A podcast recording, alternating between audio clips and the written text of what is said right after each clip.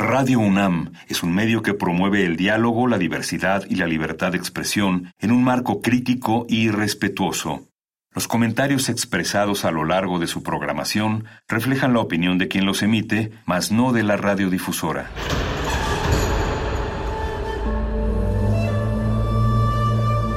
Un templo para la apreciación del ser mediante el sonido. mediante el sonido para nosotros. El sol sale durante la noche. Nuestros gritos llevan la mesura del silencio. Y el descontento está lleno de baile y risas. A todo, incluso a nosotros, nos resistimos. La universidad Ustedes y nosotros somos Resistencia modulada.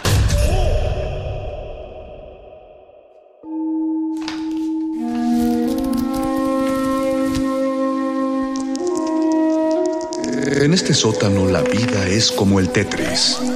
Si haces algo bien, desaparece.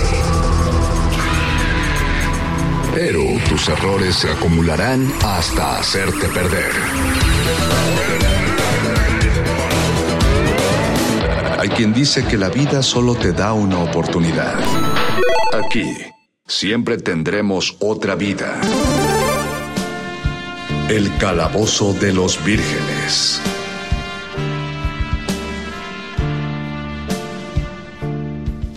El calabozo de los vírgenes. Buenas noches, Resistencia Modulada. Muchas gracias por sintonizarnos una vez más y por permitirnos llegar hasta sus oídos a través del 96.1 de FM o de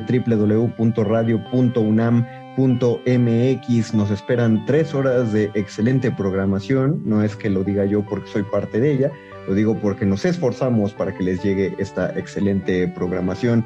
Bienvenidos a Resistencia Modulada y a su esquina más divertida, el Calabozo de los Vírgenes. Todo lo divertido va aquí. Qué bueno que nos sintonizan en su programa Friki de Confianza y los saluda su ñoño Master, el Mago Conde. Feliz de presentarles a nuestro sustancioso quórum que tenemos esta noche para la emisión de este programa. El primero es nuestro productor, nuestro compañero, nuestro sanador sonoro, Paquito de Pablo. Bienvenido, Pablo. Hola, hola, muy buenas noches, ¿no? Gracias, gracias, Conde, y muchas gracias al auditorio. Yo feliz de estar aquí eh, compartiendo este espacio con ustedes y compartiendo la vitalidad que mi juventud me da todavía. Todavía. Todavía. Todavía soy joven. Todavía, todavía soy la joven. podemos estirar otro rato. Sí. Que, bueno, que esa va a ser una pregunta fundamental al ratito. o sea, si ¿Qué tanto le estamos estira? estirando o exactamente, o, o si se estira o todavía está, o, o hasta cuándo. Eh, eh, lo, lo entraremos más en detalle en unos momentos. Eh, también les presento a, no, creo que no lo escuchábamos desde la emisión de dinosaurios. Me parece que la de dinosaurios fue la última. Nuestro explorador gráfico, el querido Gabo Pérez. Bienvenido, Gabo. ¿Qué tal? ¿Qué tal? Sí, es que me, me sentí viejo con lo de los dinosaurios y dije, no, no, necesito retocar con mi juventud un poco. Neces- Necesito exorcizar esto. Ajá, exacto, sí, pero aquí estamos más jóvenes que nunca, frescos. bien, hiciste Vamos a la, correr. la rutina de Saitama, de One Punch Man. Exacto, sí, ahora me, me siento en la flor de la juventud a mis 30 años. Esa rutina, esa rutina no suena tan descabellada, ¿no? Que creo que son, eh, me parece que son 100 o 200 lagartijas, 100, do- 200 sentadillas. Ah, 100. Son- ajá. Sí, de hecho hay mucha gente que, que sube como, hey, ¿qué pasa si haces la rutina de Saitama y así? Y creo que todos acaban diciendo como, bueno, tienes que darte un break porque si no tus músculos nada más no, sí, no, no, no mejoran. Yo, yo me acuerdo que, que vi un video en YouTube donde un fulano la, ha- hacía la rutina de Saitama, pero más que un break, decía que tenía que mezclar con otros ejer- ejercicios. Mm, ya. No, no recuerdo bien, creo que era una cosa de que estaban focalizados de una manera muy específica y que había que entrenar otras partes como para aguantar, pero sí tuvo un cambio corporal muy, muy denso. Sí, bueno, yo, yo me acuerdo de pequeño con un amigo de llenar como unas playeras de piedras y ponérmelas como la capa de pícoro y, y Ah, sí. pesos de arena en la escuela y regresando nos íbamos a saltar en su privada y así, pero pues sí, igual no, no, las rutinas de anime sí son muy Con particulares. cuidado. sí, exacto, sí. Sí, co- como decían, son 100 lagartijas, 100 abdominales, 100 em, sentadillas y tienes que correr 10 kilómetros. Y eso es diario. Entonces, Ah, ya- y ya me, ya me acordé lo que hacía este muchacho, porque en la rutina de Saitama son de corrido, ¿no? Ajá. eh, o sea, uno tras otro, porque- dices. No, o sea, las 100 lagartijas de corrido, o sea, 100 sin, sin otro ejercicio en medio. Ah, sí, sí, sí. Bueno, Porque siempre se recomienda una- calentar, eh, da- eh, damas y Ajá, caballeros. claro. Por favor, háganlo. Sí, sí. No, de hecho, en un- es que no- ah, en algunas rutinas no es muy descabellado que hagas en total 100 lagartijas, 100 sentadillas y 100 este, abdominales, pero si lo vas haciendo en serie de 10 o de 15 o de 20, Mm, ah, claro, como en sets. de que sí. lo logras, lo Sí, sí. logras. Eh, de los kilómetros ahí sí, no, no sé, porque, pues, o sea, 10 kilómetros es un cuarto de maratón. Sí, no, no. o sea, sí es un montón. Eh, Sobre todo que es de 0 a 100, ¿no? Es como, bueno, mañana voy a hacer la rutina, Exacto. me paro y corro ya 10 kilómetros. Y, y lo tienes que hacer siempre, diario. Ajá, sí, sí, sin Diario. falla, sin falla. Pero eso es lo padre de la juventud, que, que Sí. es una fuente aparentemente inagotable de, de tiempo. Sí, Y no. es, el, y es el peligro justamente también porque recordarán que en un episodio de Resistencia Modulada tuvimos eh, de invitado a Mascarita Sagrada, Sí, Mm, claro, claro. Máscara claro. Sagrada, y este, y él nos contaba justamente que el problema con muchos luchadores jóvenes eh, que se estaban formando en los gimnasios era que se estaban confiando de su juventud y hacían maromas y caídas que, que pues a la larga les iban a traer consecuencias muy graves, pero pues Ya, estaban claro. chavos y con huesos de hule, pues se las permitían. Sí, pues es que de chavo rebotas. Yo me acuerdo en la patineta, de, o sea, andaba y me caía y me paraba como, ah, sí, no pasa nada. Claro, Y ahora me caigo así yendo por el súper y me cuesta media hora regresar. Sí, ahora, ahora vas al. Ahora haces tu súper.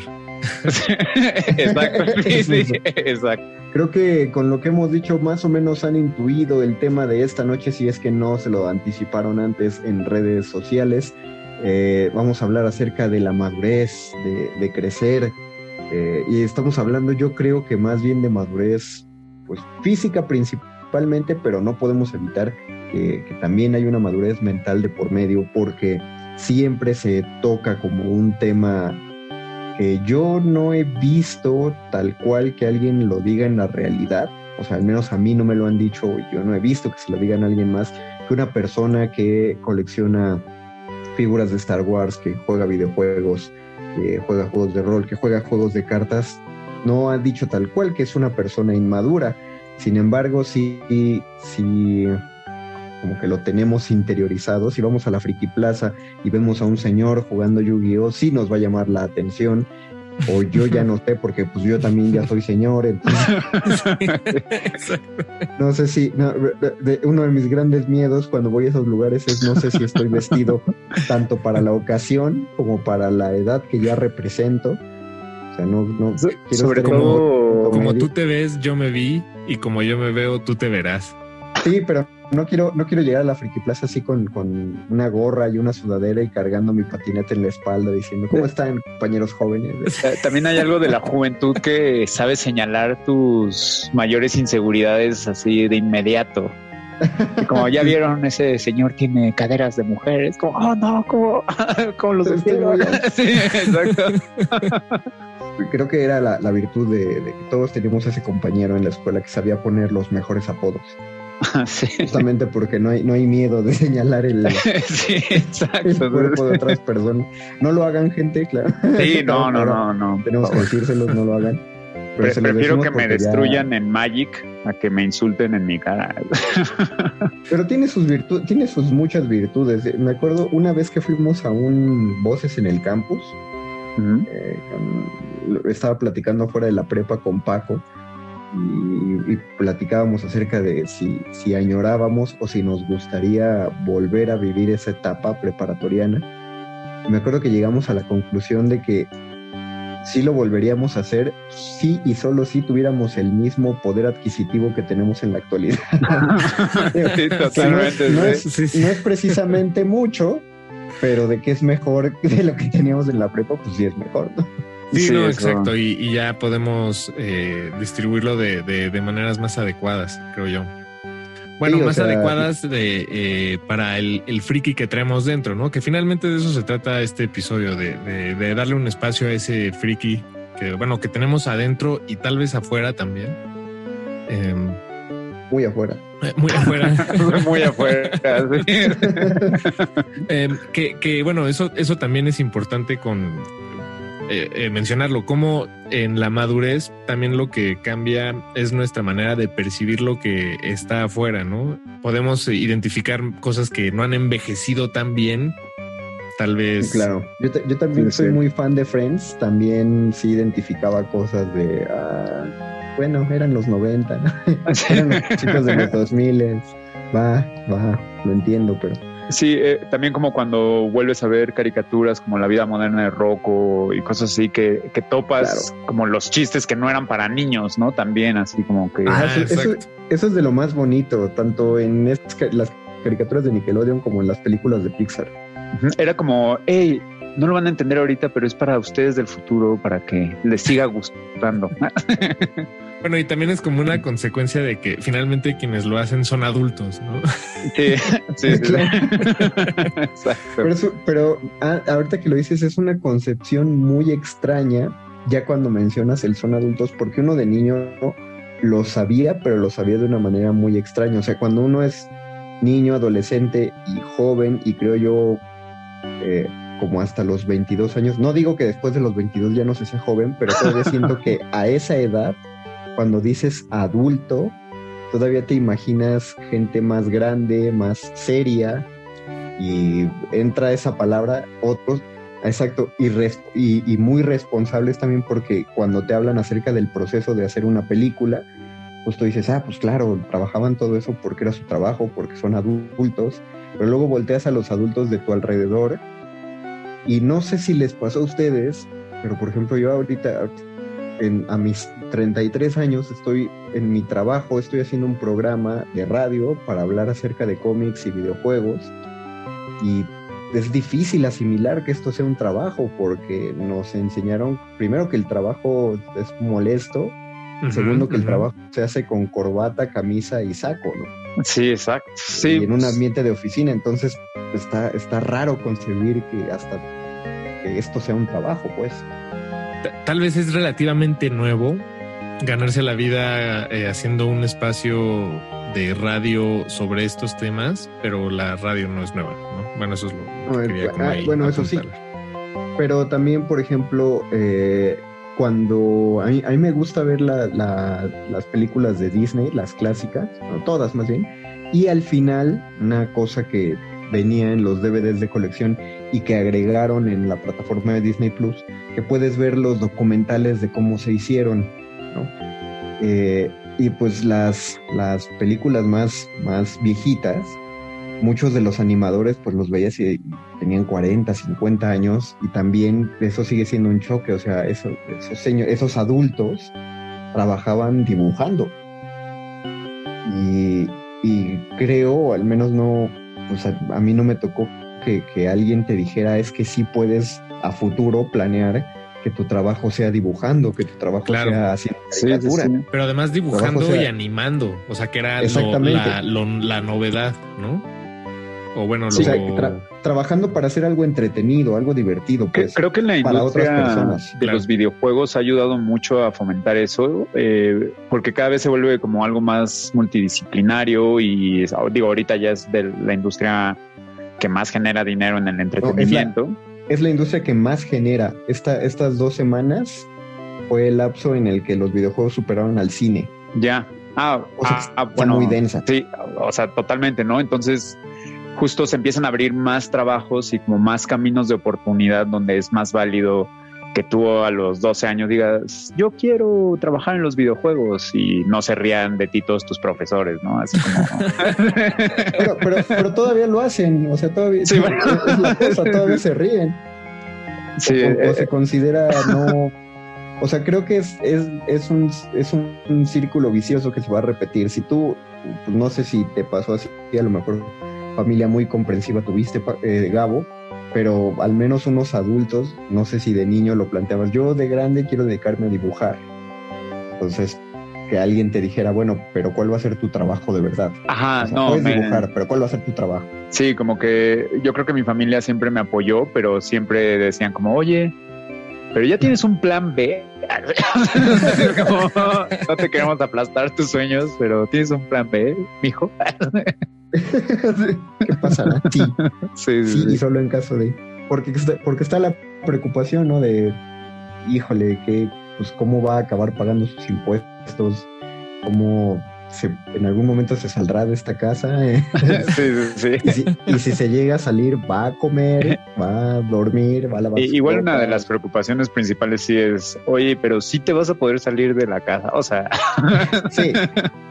Y digo, tienen todo el derecho, ¿no? De sí, pensarlo, claro, porque claro, claro. también, no solo del trabajo, también de los hijos merecen retirarse, los padres eventualmente. Sí. Sí, sí, sí. No, pero, o sea, lo, lo único que yo le, yo le diría a, a- si nos está escuchando audiencia joven o si nos está escuchando, nos están oyendo adultos responsables que tienen eh, audiencia joven en casa o que son el modelo a seguir de la audiencia joven, que creo que no habría que demeritar ninguno de esos planes, ¿no? Todavía, el- sobre todo porque ahorita la tecnología se mueve muy rápido. Eh, Claro. Todavía hace unos eh, tres, cuatro años, si un niño en México decía es que yo quiero ser gamer, eh, todavía le podían responder con el argumento de, híjole, es que ahí necesitas a alguien que invierta y en México no hay inversión para los gamers. Pero ya hace, tendrá un año, uno o dos años, la inversión para los eh, esports, para los deportistas electrónicos eh, en México ya, ya empezó a fluir y, y no con compañías pequeñas, o sea, Telmex está metiéndole Sí, muchísimo no, dinero. no, Muchos patrocinadores de grandes compañías en México que ya le están abonando a eso. Sí, México también, ah, incluso del lado de jugadores, o sea, de, de talento, digamos, hay muchos buenos jugadores de videojuegos mexicanos que la, o sea, que están sacando un nombre allá afuera, ¿no? O sea, Bueno, el eh, MK Leo fue de los Sí. más, este, fue el número uno en Smash Brothers mucho tiempo, ¿no? No sé si todavía. Eh, Creo que todavía. digo, sin, eh, sin duda sigue estando ahí hasta arriba. ta- también van a una velocidad más rápida que, por ejemplo, las Olimpiadas, ¿no? Que, ah, bueno, tú logras mantener tu medalla de oro por por lo menos dos años, ¿no? En lo que vuelve a suceder otro evento o así. Y en los videojuegos, pues puede suceder cada semana, ¿no? Entonces Ajá, también al- es más ruda la según, competencia. según si el evento es regional, si es mundial, pues son cada año, entonces... Sí, el Pero- intercolonial, ¿no? Es el de la Magdalena Contreras. pero además puedes, este, exacto, pero además los, eh, o sea, quienes lo juegan acumulan experiencia, horas de experiencia con mucha más facilidad que un atleta, ¿no? Em, Eh, eh, sí, porque- sí, sí, por- sí. porque- Y mucho más medible, o sea, en Exacto. puntos muy claros, ¿sabes? Así es muy claro Sí. tu progreso. Digo, no estoy, no, no, no estoy diciendo como que es una balanza de ver, de encontrar cuál es mejor, solo son, son diferencias, claro que no. este, muy, eh, eso que mencionabas, Gabriel, tal cual, es muy rápido, es. Exponencialmente más rápido. Como, como crecer, tal cual. Y ahorita, fíjense, ya que empezamos con esports y crecer a ritmo acelerado, se une perfecto para un, un chisme, A ver. un chisme que sonó a- hace dos semanas. Sí se enteraron que hubo unos fulanos en la delegación Coyoacán que se disfrazaron de adultos mayores, ¿no? Para recibir la vacuna. Ah, no, no, no, no me había percatado de ese chismazo. En, en- empezó la vacunación en el Coyoacán. Ajá, sí. Y entonces eh, llegaron dos, dos viejitos. Uno de ellos hasta llegó en silla de ruedas, con su cubrebocas, su careta y, y unas sudaderas deportivas con capucha para cubrirse la cabeza. Se les alcanzaban a ver unas canas. Y después de que te vacunan, te tienen que monitorear, ¿no? Por 20 minutos para, para evitar este, o atender a tiempo efectos adversos. Pues durante esta entrevista de, eh, de 20 minutos, quien les estaba, estaba entrevistándolos, la enfermera, pues se dio cuenta que sus voces no coincidían con, Mm. con la edad que aparentaban. Entonces descubrieron que eran dos chavos de 33 y de 36 años, me parece, que se vistieron de, de adultos mayores. Pero ahí uno preguntará, oye, pero pues que no les piden unos documentos antes para Sí, vacunarse. sí. Sí, sí, los llevaban. El chavo de 33 años llevó los documentos de su papá y aparte consiguió los documentos de su tío y el registro de su tío para prestárselos a su amigo. ¿Por qué esto cuadra aquí? Porque ese chavo, el de 33 años, era un exjugador profesional de FIFA. Órale. Eh, mexicano. Qué giro tan inesperado. Ya. Yo estaba Y pensando, peor- Conde, creo que se te olvidó de qué se trata. Entonces, estás, viendo que, o sea, solo quisiste sacar un chisme, ¿no? Sí, exacto. que aparte volvió actor y salió en la telenovela de Amor Bravío y toda la cosa. y Ya, ahorita está en prisión preventiva. Pero la otra cosa es que su amigo era uno de los, creo que era director de marketing de EA Sports, game. Órale. de Electronic, de Electronic Arts en México. Ese Eh, sí está más rudo, o sea, Está, bueno, y está, sí, está espantoso, pero o sea, el, el fulano ya le tuvieron que cerrar su perfil de LinkedIn. ya no hay Es- integridad. Y ya quién usa LinkedIn. Y eso, y eso es lo más cercano que hemos estado a, a hacer un- una especie de ventaneando friki. Así Ah, es. oye, sí, sí. Me estoy esforzando en que haya más de estas. Como la foto que- de, de él cubriéndote con tu sudadera para que no lo vean esposado. Exactamente. No, yo, yo les pido a los gamers que sigan haciendo escándalos para que tengamos, pero documentenlos para que los podamos decir. Exacto. Ahora no, dejen que, no dejen que esos gamers den una mala impresión de, de todos los demás. Digo, Sí, no, exacto. No, no hablan por todo, por toda la comunidad gamer, definitivamente. Pero bueno, eh, pero ese, ese muchacho, o sea, de nuevo diciendo que recientemente empezó a invertirse en los esports, él fue jugador profesional de FIFA como a los veintitantos años, o sea, ya, ya tiene casi 10 años que él fue jugador profesional, por lo tanto, pues el juego profesional, los videojuegos a nivel profesional, y por profesional me refiero a que generas dinero de hacerlo, pues ya lleva, ya lleva un rato. sí, Lo mismo, y, y esto puede sonar todavía más controversial, pero yo lo mismo opinaría de los de algún niño que quiera ser youtuber. El problema es que la palabra pues está cargada de un contexto muy negativo. O sea, si dices que vas a trabajar como youtuber, te suenan ejemplos de youtubers horrendos. ¿no? Pero pues, ¿quién dice que un chavito no podría acabar haciendo buen contenido? ¿no? exacto, No, sí, claro. contenido valioso para YouTube. Finalmente YouTube es como un canal de televisión abierto a todo mundo y si hay un niño o una niña con una buena idea allá afuera, eh, pues nada más necesita una cámara para hacerlo. Francis Ford Coppola ya lo había predicho, él, decía que con la facilidad con que se estaban adquiriendo las cámaras, no iba a pasar mucho tiempo antes de que hubiera un Mozart del cine. Y él lo decía en sentido de que Mozart tenía acceso a la música de niño, por eso se volvió un gran compositor. Y ahora los niños tienen acceso a material de edición cinematográfico y a cámaras mucho más barato de lo que se conseguía hace 30 años. Entonces, pues claro que un niño puede empezar con experimentos cinematográficos Claro. desde muy pequeño. Pues ahí tenemos a el maestro J.J. Abrams. no, no, cierto. ¿Él empezó así? no, no tengo idea. Ah, Pero no sé si lo consideraría un, un maestro. Digo, me encantan las eh. películas de Transformers y así. No todas, pero bueno, no, no, no citaste su mejor ejemplo. De, de hecho, ahora que hablas de Transformers, justo estaba pensando hace rato que, que algo donde veo muy reflejado como mi- mis distintas etapas de la vida, del fanatismo de ciertas series o ciertas eh, películas o demás, justo Transformers y las tortugas ninja, por ejemplo, son te transformaron. pues sí, eh, o sea, cuando yo las veía de pequeño, o sea, las nuevas versiones ya son más atrevidas de, en cuanto a cómo cambian el diseño, ¿no? Y cómo, cómo se han transformado, pero pues tal vez audiencias jóvenes las perciben mejor porque no tienen tanto bagaje o tanto, tanto aferro a lo viejito, ¿no? Digamos. Pues es como lo que nos pasó con Batman, ¿no? Para cuando nosotros vimos a nuestros primeros Batmans, ya había Claro. otros cuatro o cinco Bat- Batmans distintos. Eh, ¿Son, ¿Se dice Batmans o Batmanes? Buena pregunta. Yo lo dejaría en Batman. sí, yo también, pero sí es una buena pregunta.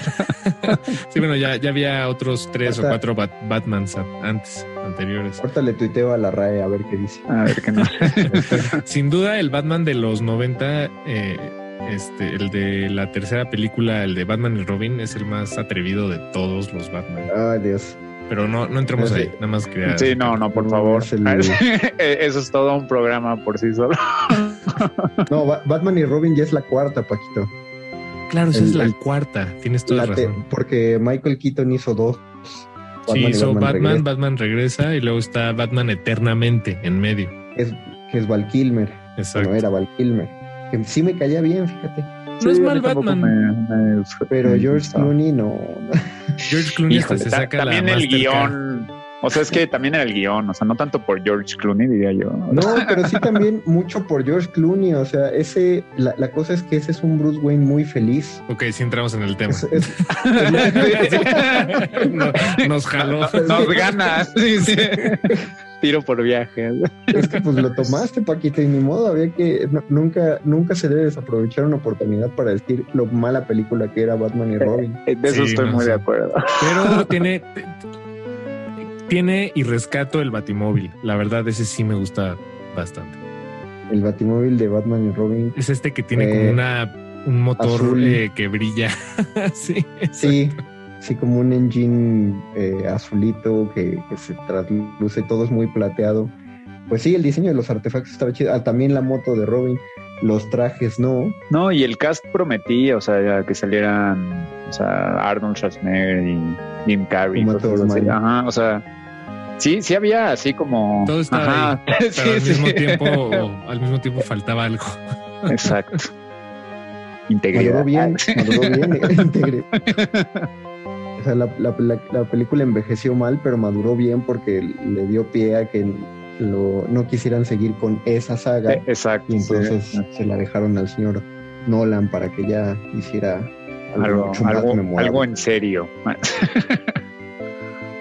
valioso, pues. Exacto. Vamos a hacer una, una pequeña pausa musical para que ustedes reorganicen sus ideas y nos cuenten eh, cuáles son las, las diferencias que han, eh, que han experimentado en sus gustos frikis desde que son, desde que eran muchachitos, desde que eran niños y niñas, hasta, hasta lo que son en la realidad, como quieran definirse. Eh, vamos a escuchar justamente los tiempos están cambiando, como lo escuchó de la voz de Bob Dylan al inicio de Watchmen. Esto es el Calabozo de los Vírgenes. Todos los que éramos niños, vamos aquí. Ay, El calabozo de los vírgenes. Come gather round, people, wherever you roam, and admit that the waters around you have grown, and accept it that soon you'll be drenched to the bone. If your time to you is worth saving, then you better start swimming or you'll sink like a stone, or the times they are a changing.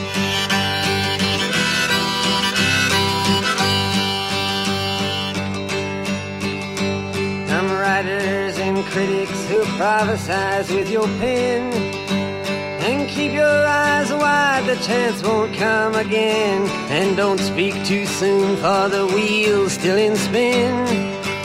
And there's no telling who that it's naming. Was the loser now will be later to win. For the times they are a changing.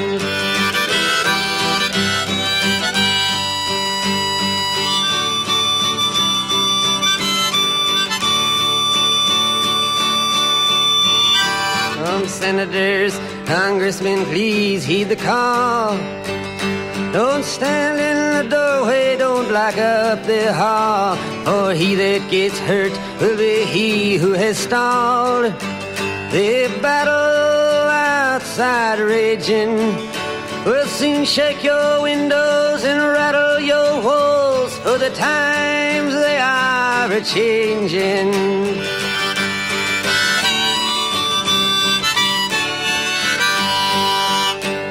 Uh, mothers and fathers throughout the land. And don't criticize what you can't understand. Your sons and your daughters are beyond your command. Your old road is rapidly aging. Please get out of the new one if you can't lend your hand. For the times they are a changing.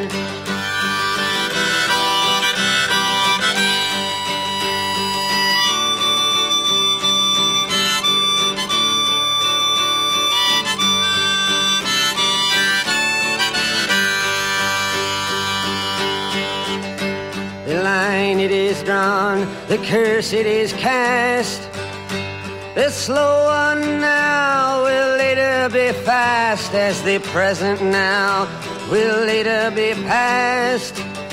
The order is rapidly fading, and the first one now will later be last, for the times they are a changing.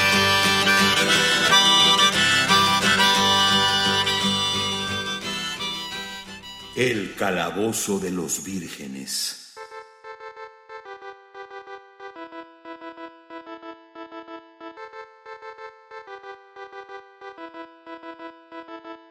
Regresamos al calabozo de los vírgenes, todo lo divertido y los cambios van aquí, escuchamos los tiempos están cambiando de Bob Dylan, justo como al principio de la película de Watchmen. Yo quería preguntarle a Gabo sobre algo que dijo al principio de su el segmento, bueno, no al principio, en el segmento anterior, pero quería que ahondara porque dijo que le resultaron interesantes los nuevos Transformers y él es diseñador y una cosa que tiene loquísima los viejos Transformers es justamente el diseño entre robot y, y auto. Entonces, ¿sí te gustaron las nuevas transformaciones de Transformers? No, eh, de hecho, me refería a todo lo contrario. O sea, creo que antes eh, eso era lo, lo padre, ¿no? O sea, incluso o sea, se me hacía todavía más sorprendente el, juguete físico, ¿no? Así, porque ahí sí había una ingeniería de cómo se doblaba y desdoblaba y armaba para que, coincidiera, ¿no? Porque en animación de caricatura o en animación digital, sobre todo en las nuevas, pues eh, sí, ya es como una bola de cosas que se mueve y de repente sale, ¿no? Así. Y luego ya es un robot. Sí, de hecho vi hace poco un video de un juguete de Optimus Prime que es eh, lo controlas con la voz y tal cual se transforma y se mueve y ya ah, bastante futurista. A ver si luego compartimos el link por ahí. Pero además está, es el que está bien grande, ¿no? O sea, mide como 70 centímetros. Eh, como, sí, como se, sí, sí, por ahí sí No, no sé, no me sé las medidas exactas, pero Pero sí, o sea, como que antes se me hacía incluso un poco más interesante y más, entre comillas, definitivamente real, ¿no? Así como se transformaba, ¿no? Como que encontrabas la logística de, ah, ok, sí, sí veo como el, el camión desarmado en Optimus, ¿no? Y ahora en las nuevas, pues son como muchas partes y como que digo, tienen una estética que no necesariamente es fea, fea, diría, o sea, como que no, no la critico en ese sentido, nada más. no, pero cuando ya están, cuando ya están armados.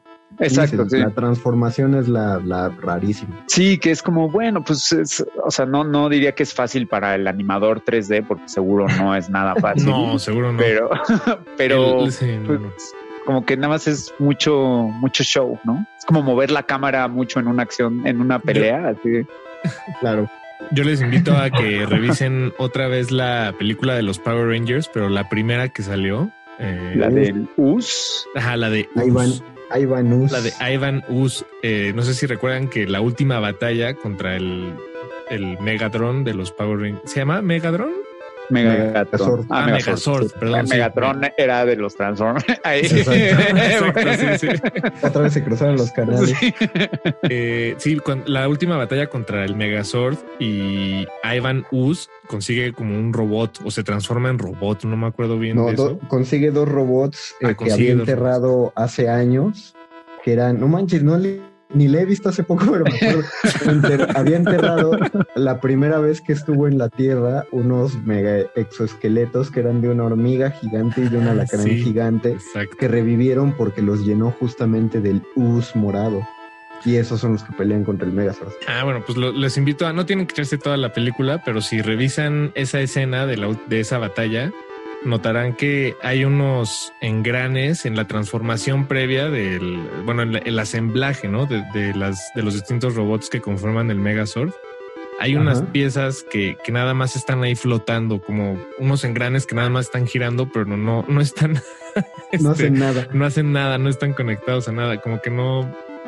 Eh, pues era, digo, era muy distinto y diferente animar en ese entonces y seguro era mucho más caro, ¿no? Pero y, también seguramente le dijeron a alguien que sabía hacer renders, pero no necesariamente animaciones como hazlo.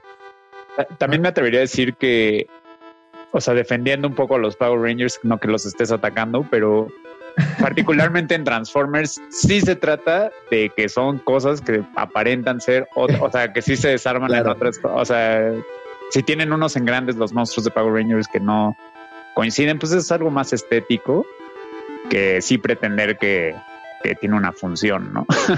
Sí, No, y, y aparte, a- abonando a lo, lo que dijiste que a lo mejor era más caro animar en esa época, deja tú que, no sé si tanto más caro, o sea, definitivamente le invirtieron menos de lo que invertirían ahorita, buen punto. pero probablemente lo tomaban mucho, no, seguramente lo tomaban mucho menos en serio. Sí, También. pues, es justamente, sí, sí, sí. es justamente lo que le pasó a Batman y lo que le pasaba a las primeras películas de Marvel. O sea, era de como este material es para niños, entonces vamos a meterle menos, pues, menos talento de, de- de- por todos lados, en la producción, en la dirección. O sea, cuando se hubiera escuchado que directores de gran renombre se iban a meter en este tipo de películas. Exacto. Una, una cosa que a mí me gusta ver de las de Marvel ahora es cuál va a ser el actor, porque todas las películas tienen un actor consagrado. Exacto. Era un poco lo que papel decía, ¿no? secundario, pero está ahí. Ajá. que, que justo, ¿no? La industria de los videojuegos ahorita también está haciendo lo que es porque están haciendo un esfuerzo mayor de, ah, bueno, vamos a traer eh, que la música la haga así un artista musical pertinente del momento. No. Claro, casi. Bueno, en Fortnite metieron a, a, a Weekend y a Bruno Mars y a Dualipa. Pero Ah, como bueno. personajes que puedes usar. No, lo- metieron su música. Ah, ok, ok. Estaría sí chido que los sí pudieras usar también. Pero sí está Travis Scott Oh, Ya. Claro. como personaje. Tal vez pronto podamos usar a Billie Eilish como personaje. No, están, están pidiendo a Ariana Grande. Ya, Ah. Natanael Cano. qué? ya- ya- No, en, en Free Fire está Cristiano Ronaldo. Mm, Oh, Y faltan como una semana para que en Fortnite llegue Neymar Jr. ya, qué, Wow. qué locura. O sea, que Porque Qué- futbolistas qué está, mezcolanza. está rarísimo. y qué maduración de los juegos. No, y- como jalándolo iba- con calzador otra vez, pero No, pero es que justo también iba, porque también aparte de Transformers, Gabo mencionó a las tortugas ninja y los una desarrolladora abrazó a todos los que crecimos con los juegos de las tortugas ninja, eh, que son unos juegazos, todo, sobre todo los beat 'em up, Exacto. eh, el de las tortugas de arcades, donde jugabas hasta con tres cuates y te movías por escenarios golpeando a los Foot Soldiers y llegando hasta Shredder. El mejor juego de esa época, el del 92 creo, que fue Las Tortugas en el Tiempo. Turtles in Time, pues alguien nos escuchó y van a sacar un nuevo juego de las Tortugas Ninja, misma estructura y misma animación. La Animación en venganza 16. de Shredder se llama, ¿no? Ajá, Me parece. Shredder's Revenge. Sí. Animado también en 16 bits. o No, como- eso justo, ¿no? Oh, Qué, qué- qué padre que no necesariamente sientan eh, que tienen que hacer los juegos con las mejores, o sea, como que es algo que en algún momento también se, como que es una Pero- exigencia sin. Pero creo sin que eso, eso tiene que ver directamente con apelar a, a los que los que lo jugamos eh, de niños y que ahora forzosamente lo vamos a comprar. No, lo- y que justo ya lo podemos pagar nosotros mismos. Claro, o sea, ya no pero- tenemos que irle a robar a nuestra mamá. Yo, yo no sé, Bueno, yo no sé si ese juego Gabriel. vaya a llamar la atención. Yo no sé si ese juego va a llamar la atención de los niños de ahorita. O sea, a lo mejor sí, pero no de tantos como en su momento llamó la atención de los niños de los 90, eh, un juego de las tortugas ninja. Exacto. Más bien, este nuevo juego otra vez llama la atención de los niños de los 90. Los mejores ya. niños. Este programa fue hecho por la pandilla, los mejores niños son de los 90. No es cierto, eh, niños, los queremos mucho. sí, en Pero general. sí, Ojalá nos estén escuchando. O sea, también tiene mucho que ver con que los niños de los noventas ahora ya una parte de ellos están haciendo esos juegos, ¿no? O sea, ahora ellos Ah, ya claro. son los adultos, o bueno, no digo somos porque yo no estoy haciendo videojuegos, pero que, que están haciendo eso, ¿no? O sea, y en- eventualmente ya sí va a haber más y más generaciones de personas que están como súper involucradas con la cultura friki que va a empezar a, a ser más válido, ¿no? Bueno, eso esperaría yo. pero ustedes no sienten, o sea, yo, yo estoy obviamente súper involucrado con esto, pero ustedes no sienten si hay que hay algo como un, un una, es un statement no escrito de ir contra la madurez, la madurez como nos la enseñaron. O sea, porque es, digo como nos la enseñaron porque cuando alguien habla de ser un adulto funcional, pues realmente son cosas sencillas, ¿no? Mantener la casa limpia, hacerte comida, este, trabajar, producir y ya, y, organizar tu vida, pero no sé, siento que todavía cuando nosotros éramos niños ser adulto funcional ya tenía que ver con mucho menos diversión y más responsabilidades y creo que medio mundo ahora está peleando contra eso de no, no, no, necesitamos divertirnos y por eso eh, voy a eh, pagar Netflix. Y, sí, claro. Bueno, este, creo que también se hablaba menos de, o sea, estaba menos en un debate público o tal vez era un, pues había tal vez menos canales, ¿no? Para, para hablar de eso. No, y, también es, por ejemplo, o sea, Netflix y Amazon Prime y HBO cada vez le están dando un espacio más grande a animes, a caricaturas muy bien hechas y muy bien escritas. O sea, como que sí está viendo espacios eh, más reales, o sea, como con mejor accesibilidad por estas plataformas.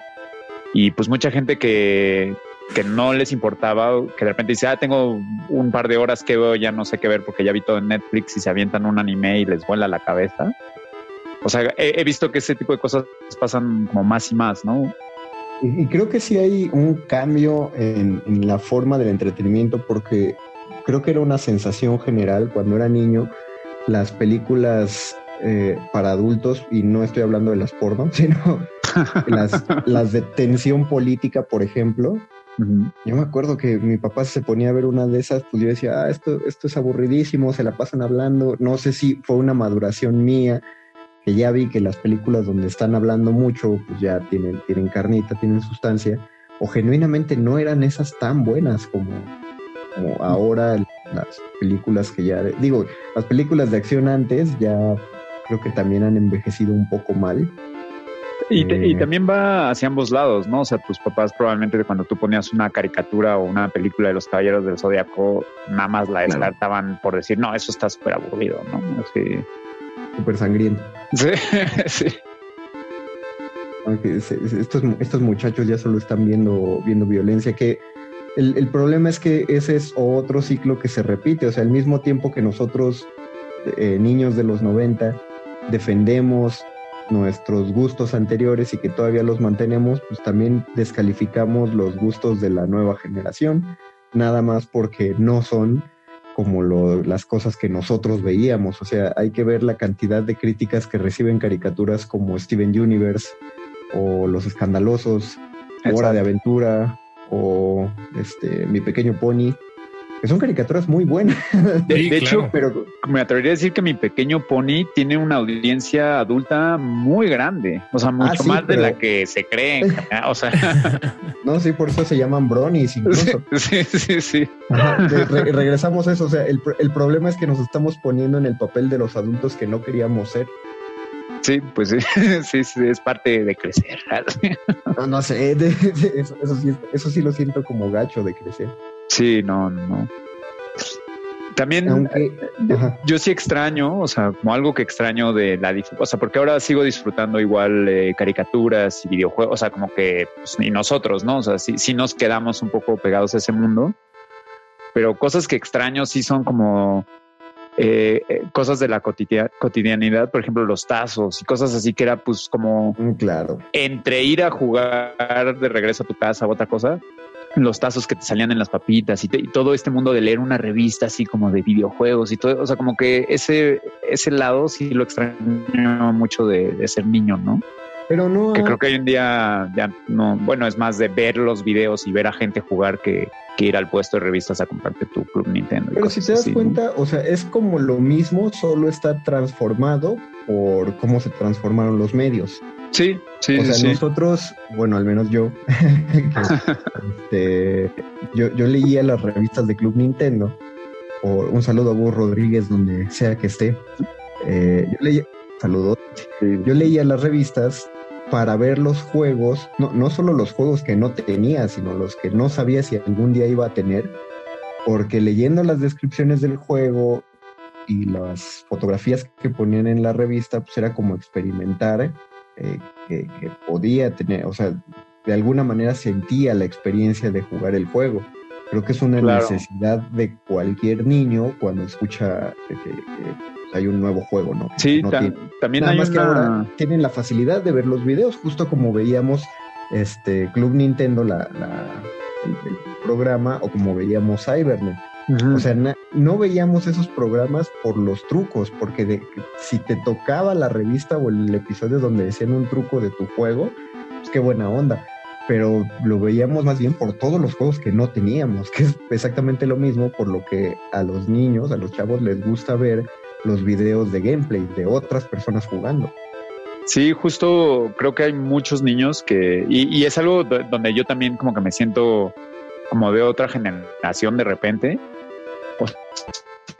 Sea, yo, a mí me gusta ver reseñas de videojuegos y ver a alguien jugando, o como un Sí. speedrun de alguien, o sea, como ese estilo de cosas de ver a alguien jugando y haciendo algo sorprendente.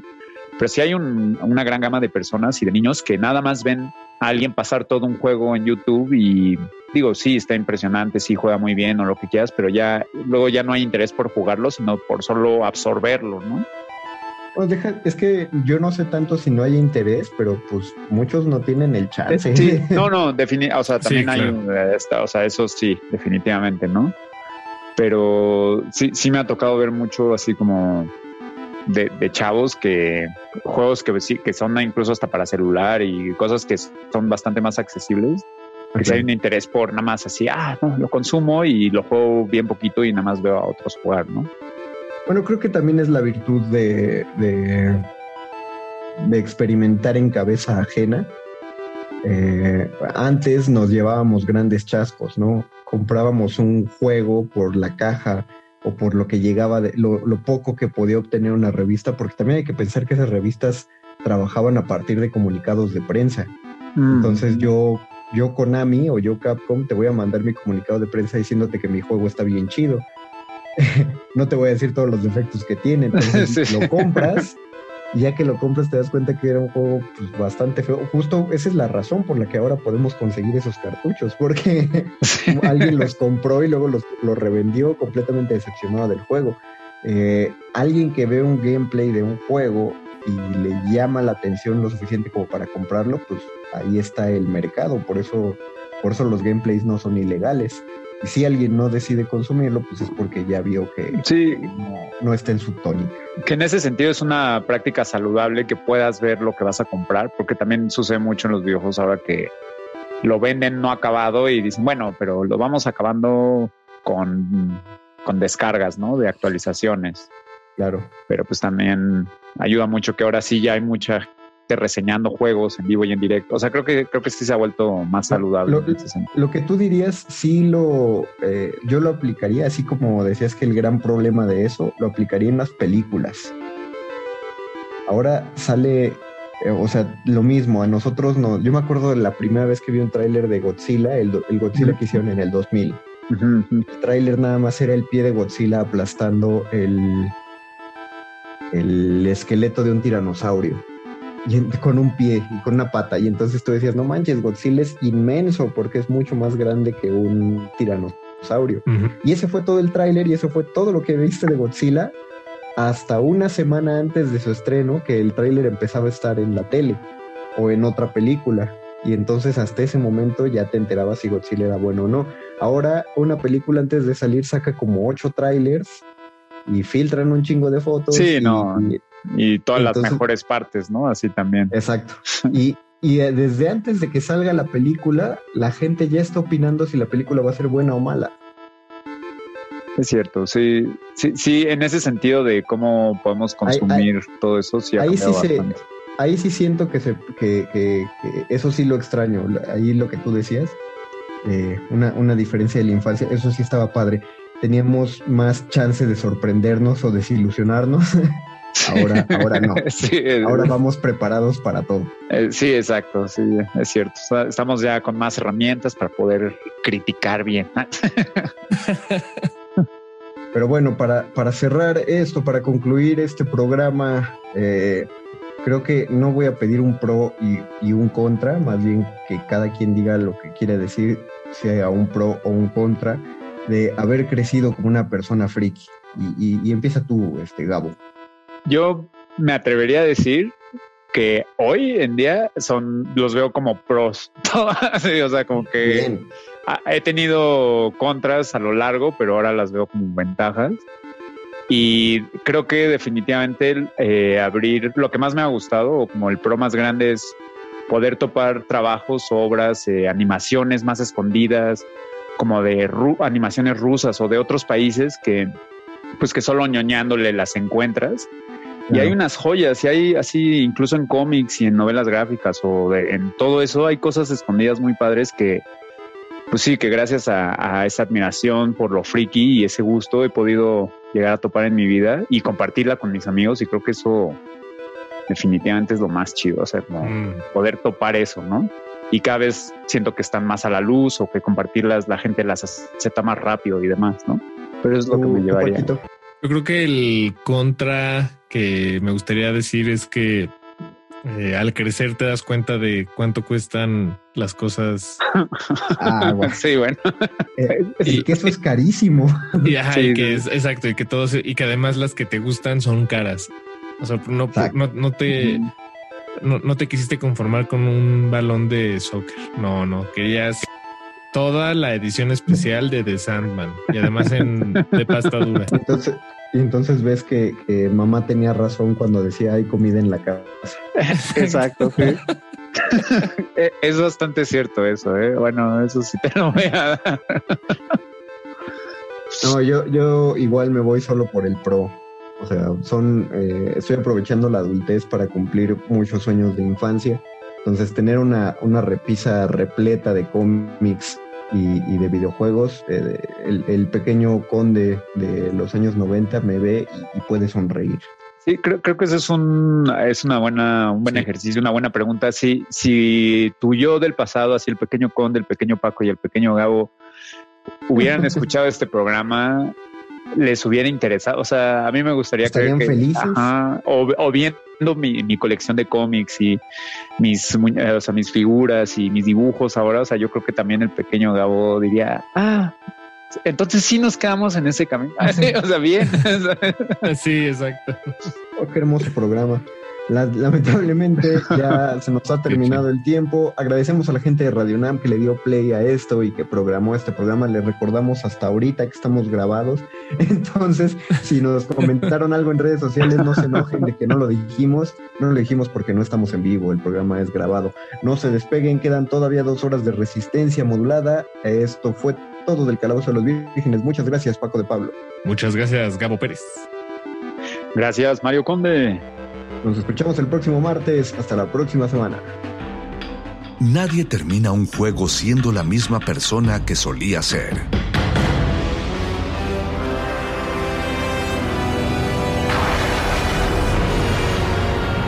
Seamos alguien más.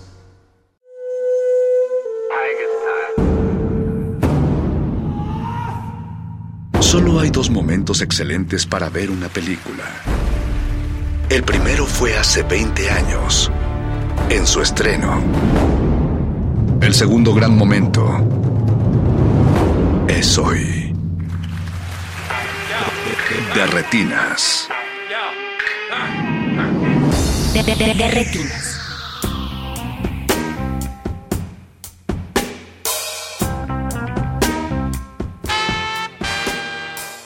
Buenas noches y bienvenidos a De Retinas, esta es su cabina cinematográfica.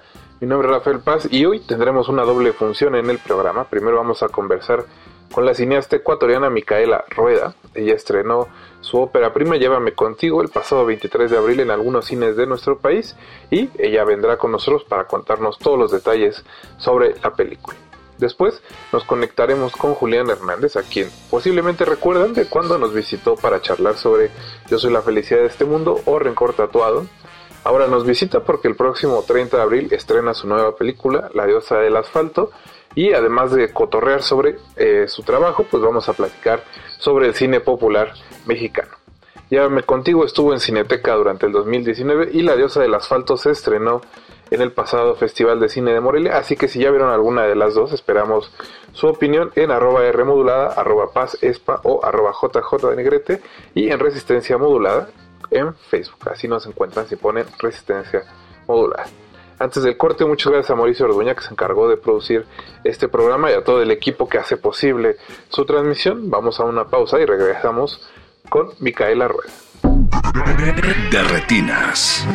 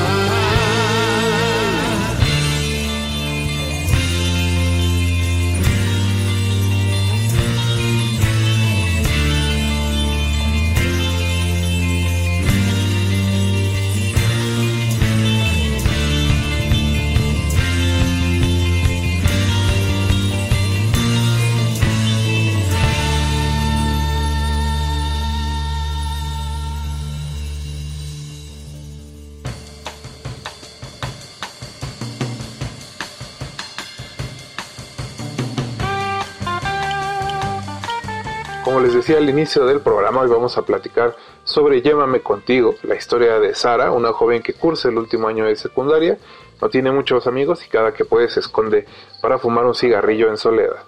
Todo cambia cuando conoce a Andrea, una nueva compañera de clase con la que comenzará una relación íntima en secreto. Ambas chicas se enamoran rápidamente, pero tendrán muchos obstáculos que superar si quieren estar juntas.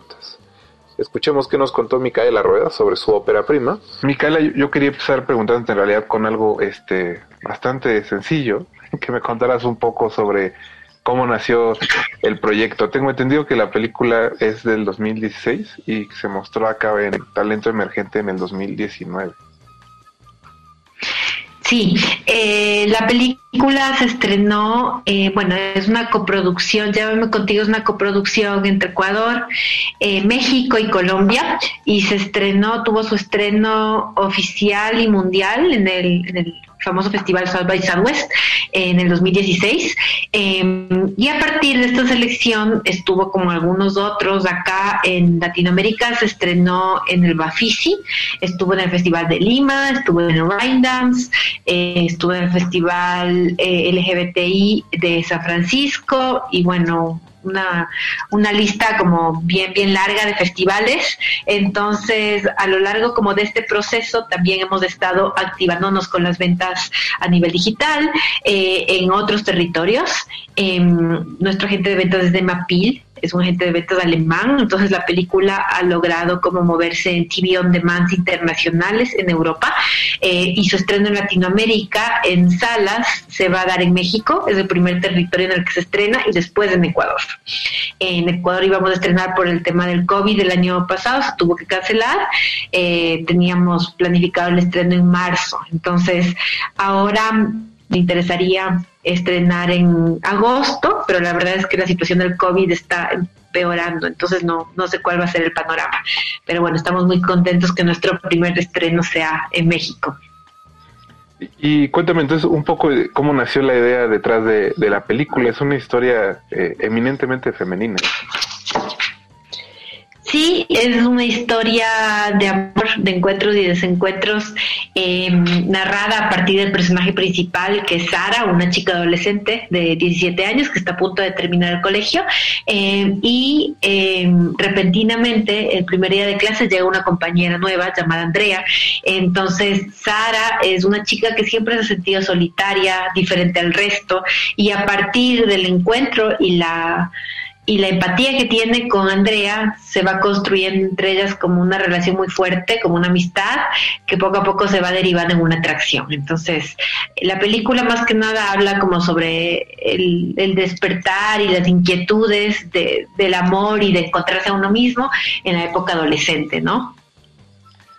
Sí, sí me parece que ese es como el gran tema, el despertar de, de estas dos chicas.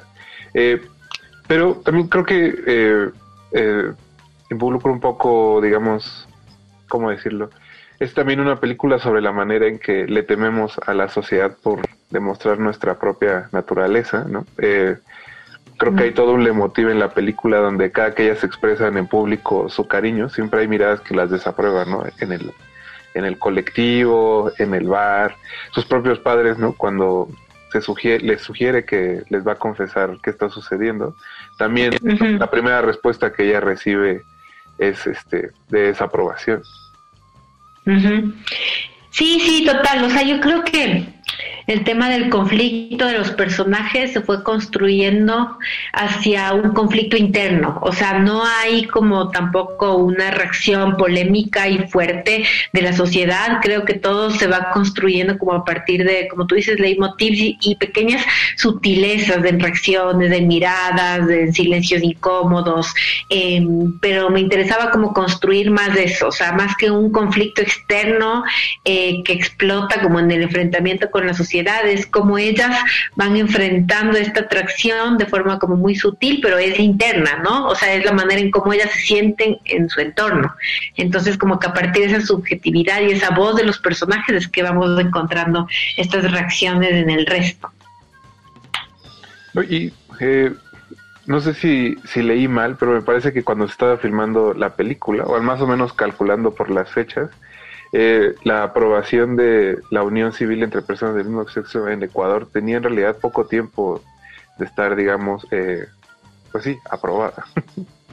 no sé qué tanto influyó eso en el hacer de la película o en su, pues sí, en su, en su producción. En su, Sí, o sea, en realidad eso se dio, sí, eh, lo del matrimonio igualitario se dio ya como dos o tres años después de rodar. Nosotros cuando rodamos sí fue como un proceso largo entre editarla, conseguir los fondos para poder finalizarla y después distribuirla. Entonces, eh, más bien como que en el proceso final de la película vivimos como todo el tema de las manifestaciones de, y, y de los procesos legales, ¿no? Entonces yo creo que sí fue como también una reflexión que se fue dando en este, en este trayecto final de la película y si nos preguntábamos como, bueno, ¿qué va a pasar ahora que estrenemos? ¿Habrá o no habrá mayor aceptación? Entonces yo creo que a pesar de que el movimiento feminista y el movimiento gay están como trascendiendo y permeando como en diferentes eh, esferas de la sociedad, todavía sigue siendo un tabú.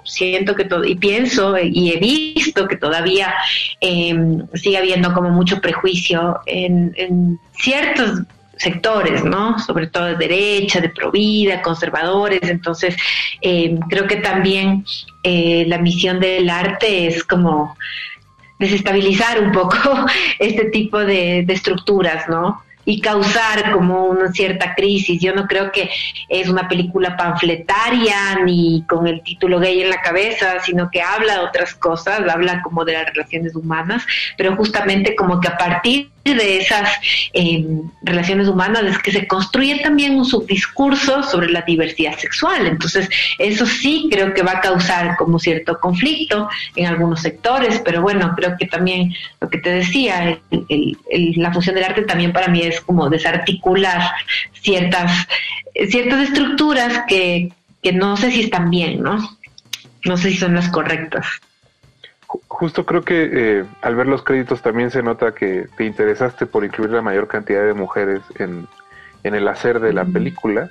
E imagino que como en México y en muchas otras partes de Latinoamérica, en realidad siguen eh, siendo, la representación femenina sigue siendo mínima en la industria cinematográfica o no sé si haya cambiado algo en los últimos años en Ecuador. ¿Qué nos puedes contar respecto de eso? Sí, o sea, me interesaba, creo que se fue dando de una manera muy orgánica. Eh, siempre he estado rodeada de mujeres, la verdad, o sea, he tenido como una relación muy profunda con mis amigas, con mis tías, en mi casa casi todas somos mujeres también, tengo muchas hermanas, muchas tías, entonces, eh, claro, como que ya a partir de ese de esa construcción y esa referencia que tengo desde la infancia, fui buscando también eh, amigas profesionales, mujeres realizadoras y en distintas áreas como directoras de arte, directoras de actores, em, que estuvieron como presentes a lo largo de la película y sí, en el rodaje mm, creo que más del 80% éramos mujeres, se sentía como esa sinergia, esa fuerza femenina. Em, y bueno, con respecto a, tu pregunta de cómo la mujer se ubica ahora en la industria cinematográfica, la verdad es que pienso que es todavía como una lucha en la que estamos como para poder eh, ocupar puestos que realmente no nos toca, sino los buscamos, porque muchas veces las mujeres eh, van cayendo como en puestos de producción, de vestuario, de arte, y a veces no, no queremos eso, solo nos van delegando y como nos gusta hacer cine, queremos estar en la industria, vamos asumiendo esos roles. Eh, entonces yo creo que hay muchas mujeres que quieren contar sus propias historias, muchas mujeres guionistas, muchas mujeres directoras, pero todavía como por todo este sistema y esta línea patriarcal que nos domina, eh, no existen muchas mujeres a cargo como de puestos de poder que puedan tomar decisiones. Entonces, hay, hay como pocas mujeres líderes porque no hay los espacios, no nos dan esos espacios. Entonces creo que también es una responsabilidad de todas nosotras de poder ser sororas y crear esa red ¿no? De, de mujeres, de trabajadoras. A Micaela, eh, me parece que la película se estrenó por primera vez en festivales con otro título, que no es el que, el que llevará, digamos, en las salas de nuestro país, ¿no? Eh, la película actualmente se presenta como Llévame contigo, pero también me interesaba preguntarte eh, a, qué se debió ese cambio. ¿Fue algo meramente, digamos, como pensando en lo comercial de la película? Eh, sí, bueno, en realidad la película se llamaba Uyo Sakama a pasear acá en Ecuador. Eh, son las siglas aeropuertarias que se refieren a la ciudad, entonces también creo que era un nombre que tenía mucho sentido acá, es bastante local, pero claro, como que a nivel eh, de otros territorios eh, no tenía tampoco como ese tono comercial y realmente como que no se entendía lo que significaba, entonces eh, fuimos como evaluando otros nombres que tenían igual la naturaleza de la película, el corazón de la película y nos, nos pareció como que iba por ahí, ¿no? Por cómo se llama ahora. De, de, retinas.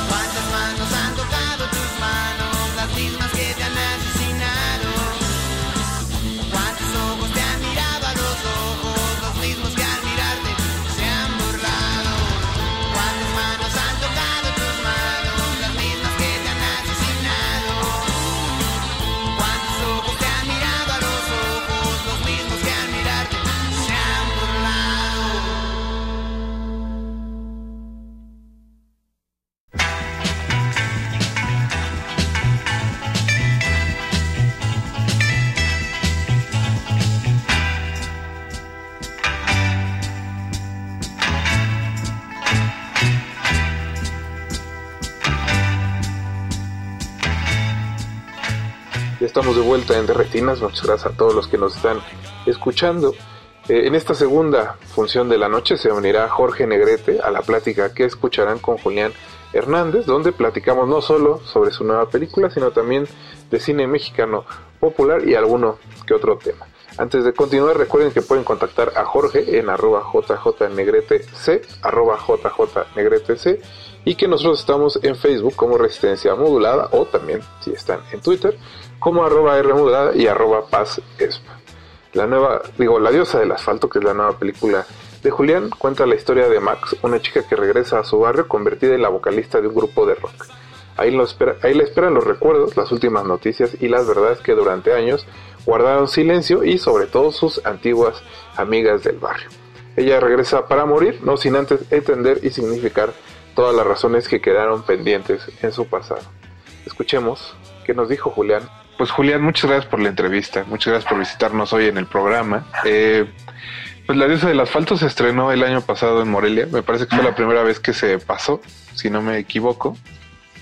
Eh, creo que sí, sí, sí, de hecho en México sí, por supuesto. Ah, si había eso. tenido alguna función en un mercado, es lo de siempre, los distribuidores que hacen funciones, que quién sabe para qué sirven a veces, pero bueno, estuvo en algún mercado, en algún festival, en estos virtuales que se hicieron el año pasado, por ahí.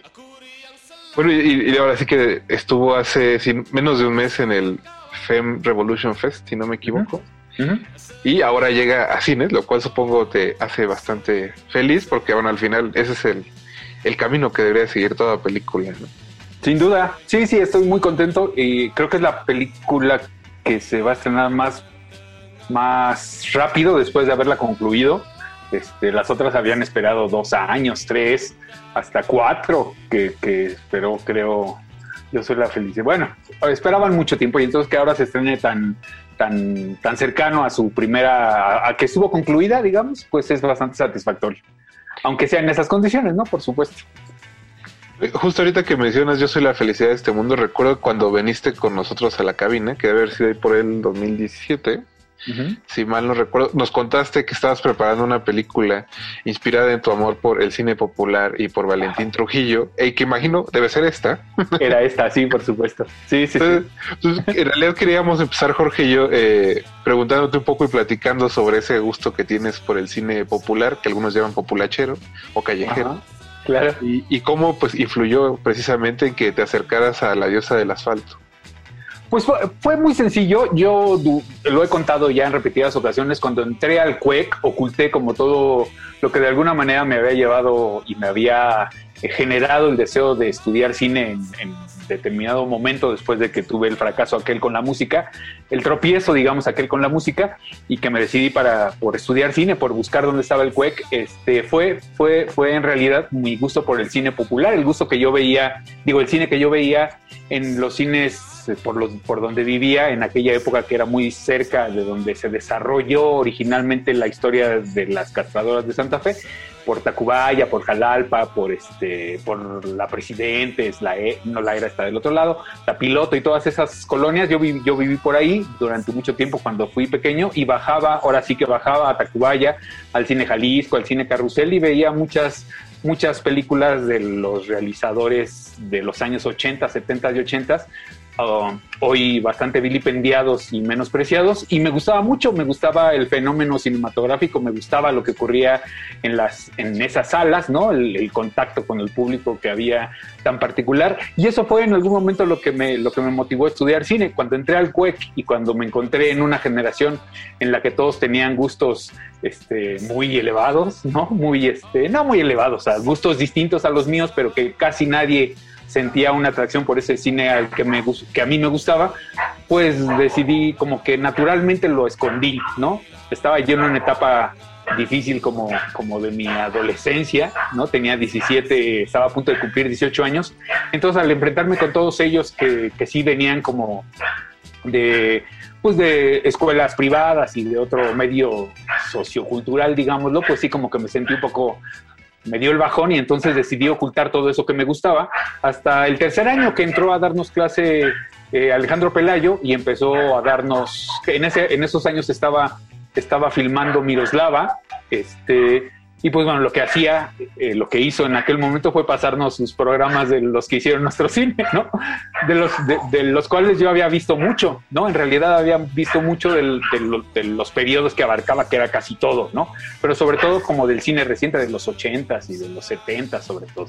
Y, este, y fue cuando como de alguna manera recuperé todo aquello que había decidido este, delibera- deliberadamente ocultar cuando muchos años después, ya después de haber hecho las tres, las cuatro primeras películas eh, y estar ya trabajando en Rencor, surgió la posibilidad de, que el guion que habían escrito Inés Morales y Susana Quiroz llegara a mis manos y pudiera yo realizarlo, fue que me reencontré con el cine aquel que, de alguna manera me había formado, ¿no? Como cinéfilo, por supuesto, y en muchos sentidos como, como realizador de películas.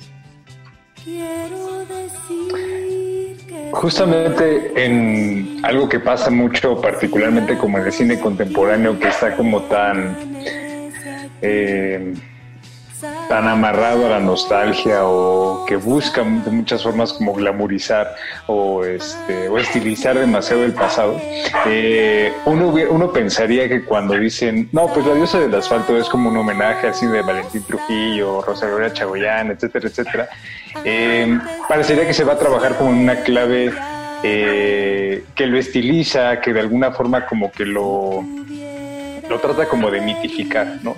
Y cuando llegamos y vemos La diosa del asfalto, vemos que justamente es una película que trabaja básicamente en la misma clave, que trabaja con, con, los- con el mismo lenguaje, que mete ahí como ciertas cosas en cuestión, por ejemplo, de los, de los planos holandeses que no tienen una función gratuita, pero bueno, eso lo queremos abordar en este un poquito más adelante, pero sí justo como en esta especie como de frustración que de repente se leía mucho en algunas reacciones este, a la película relacionada a, a justamente como esta, este, esta factura, ¿no? Y que creo que viene, mucho de esta eh, de este amor genuino y de esta eh, de este gusto que fuera como congruente, eh, porque qué caso tiene, digamos, presentar una versión estilizado distinta cuando eso no era lo que te lo que te gustaba o lo que te este, o lo que te parecía como llamativo de este de ese cine, ¿no? Que, que trabaja bajo códigos este, visuales y narrativos como muy muy específicos, pero que mucha gente tiende como a, a subestimar. No sé tú cómo lo veas, Julián. De, de eso, de, así, a eso fue, eso fue. Entre las reacciones que alguna vez alguien, sí, las primeras reacciones a la película después de Morelia, pues fueron eh, un poco devastadoras. Una de las actrices estaba muy deprimida, yo sentía que se había arrepentido profundamente de haber aceptado la película, pero yo estaba, digamos que entendía, ¿no? Alguien con, mucha claridad dijo, bueno, creo que no tengo las herramientas para entender esta película. Y yo dije, bueno, está bien que lo reconozca así. Y por otro lado, había alguien, amiga, una amiga de una actriz, de, de una de las cinco actrices protagonistas de la película, que le dijo que la había visto con su familia, ¿no? Y que su familia, esto con lo bueno y con lo malo que, lo malo que podría significar, dijo o mencionó que era como si estuvieran viendo una película de la época, ¿no? De la época cuando ellos iban a los cines populares, a los cines de más de mil espectadores y de mil, de mil butacas y que bueno, que un poco habían recuperado la emoción que habían sentido en ese momento. Ese era verdaderamente mi propósito, ¿no? Eh, la hice con, con al, siempre durante todas las películas anteriores, durante todos los trabajos, he tratado de llegar al rodaje con, con una idea muy clara de lo que quiero hacer con las películas. En este caso, por supuesto, estaba la referencia al cine popular, a Valentín Trujillo en particular, a Chan Urueta, que aunque no es, es un realizador de los 80, pues bueno, por supuesto, abarcó varias décadas y era un, este, un experimentador permanente, ¿no? Y era, eran como dos figuras que estaban muy claras en, muy claras en mí, a la, cuya forma de hacer las películas tenía yo muy presentes al momento de abordar la diosa del asfalto y que no significaron tampoco como tenerlas y decir, ah, bueno, en determinada película Valentina hacía un zoom o- o- o- o ponía la cámara en el piso torcida para representar un punto de vista, sino que como que estaban, como que yo las había asumido en algún sentido, ¿no? Quiero creer que eso fue, y en algún momento mientras se iba desarrollando la película, pues fueron saliendo, ¿no? Ahora todavía cuando la, volví a ver hace unos días porque alguien me, porque estaba dándole unos actores unos fragmentos de las películas para sus demos, de la película para sus demos, y entonces descubrí cosas que no tenía conscientes que había, que había, que, que están en mí porque me gustaba, por ejemplo, Damián Acosta, ¿no?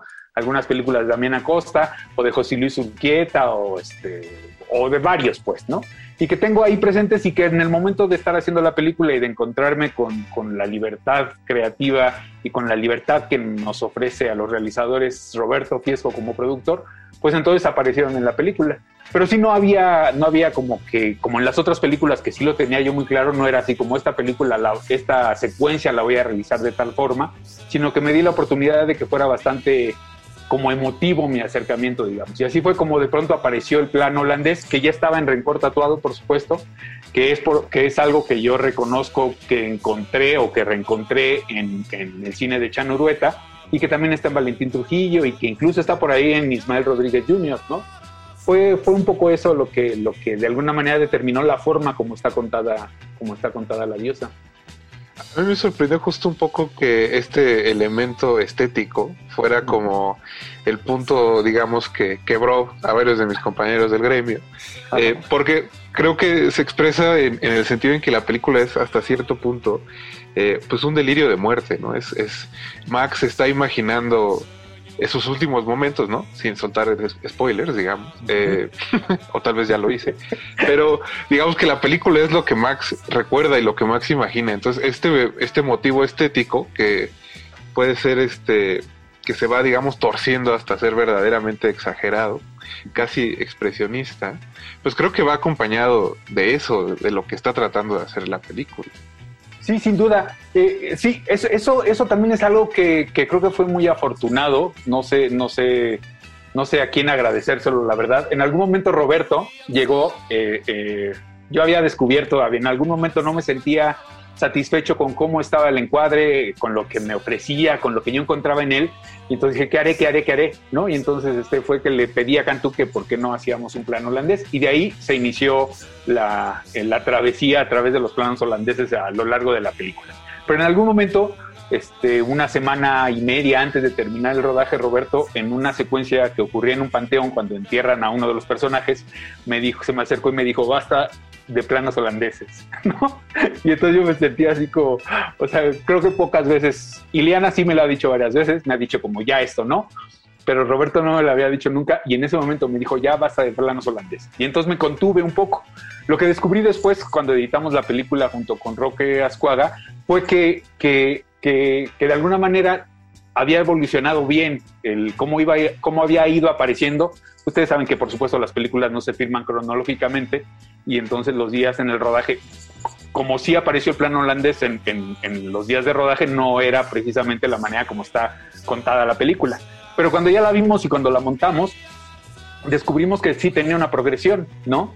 Este, yo creo que además de haber, de, de que lo, lo, lo, tenía así ya después decidido para ciertas secuencias, pues como que fue adquiriendo este, una importancia que a mí me parece que sí, que es un poco perturbadora, sin duda, junto con el plano circular, que a mí me parecía, que bueno, que es algo, un, un plano que a mí me gusta mucho, ¿no? Que sí me, que sí me ofrece varias posibilidades de lectura, pero que también al público junto con el plano holandés, pues como que les causó un poco, a los espectadores les causó un poco de escosor, ¿no?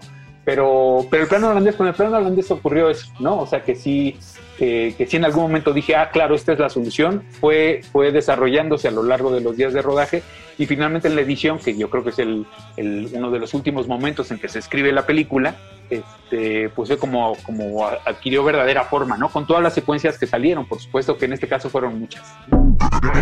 De retinas.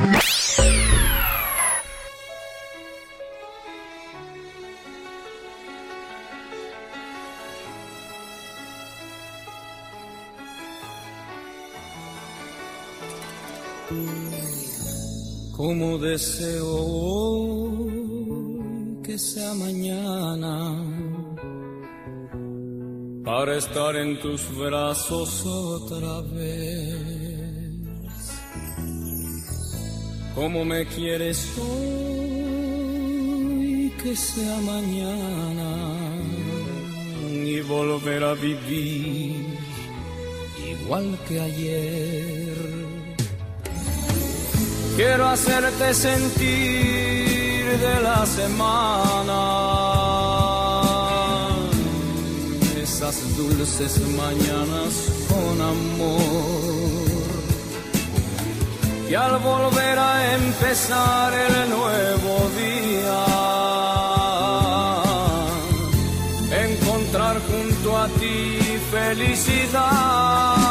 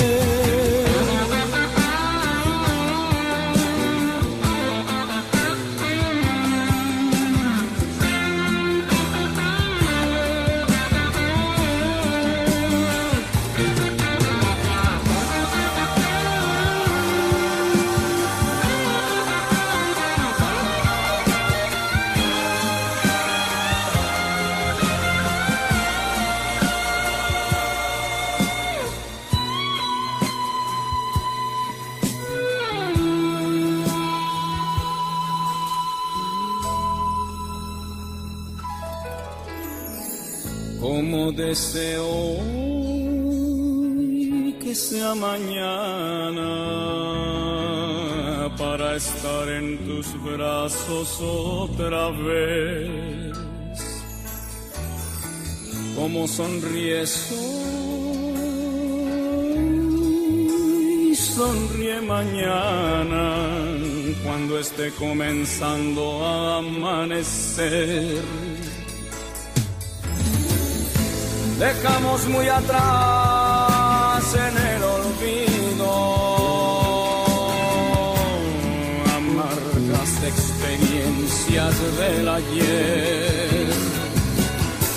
Confundimos el tiempo en un instante,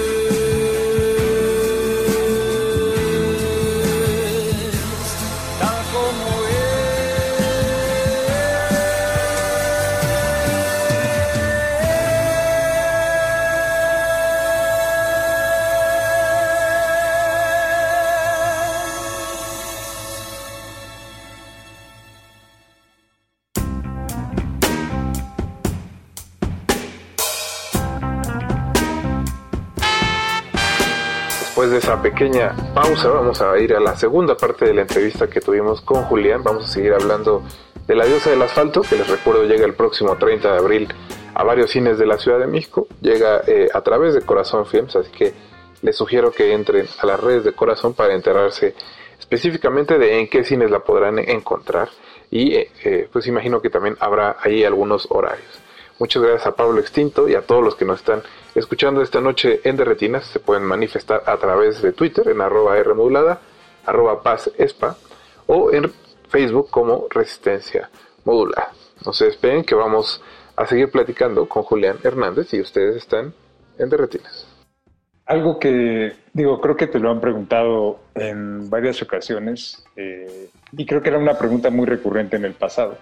Creo que incluso nosotros en alguna ocasión llegamos a este, hacértela también, con respecto justamente como a, a, a esta cuestión que se manejaba mucho en tu filmografía como de, de que parecía que había como una repetición de temas, ¿no? Y que era como muy recurrente esta cuestión de, este, ¿y cuándo Julián Hernández va a hacer otra película que no, este, que no sea parecida a las otras? Claro.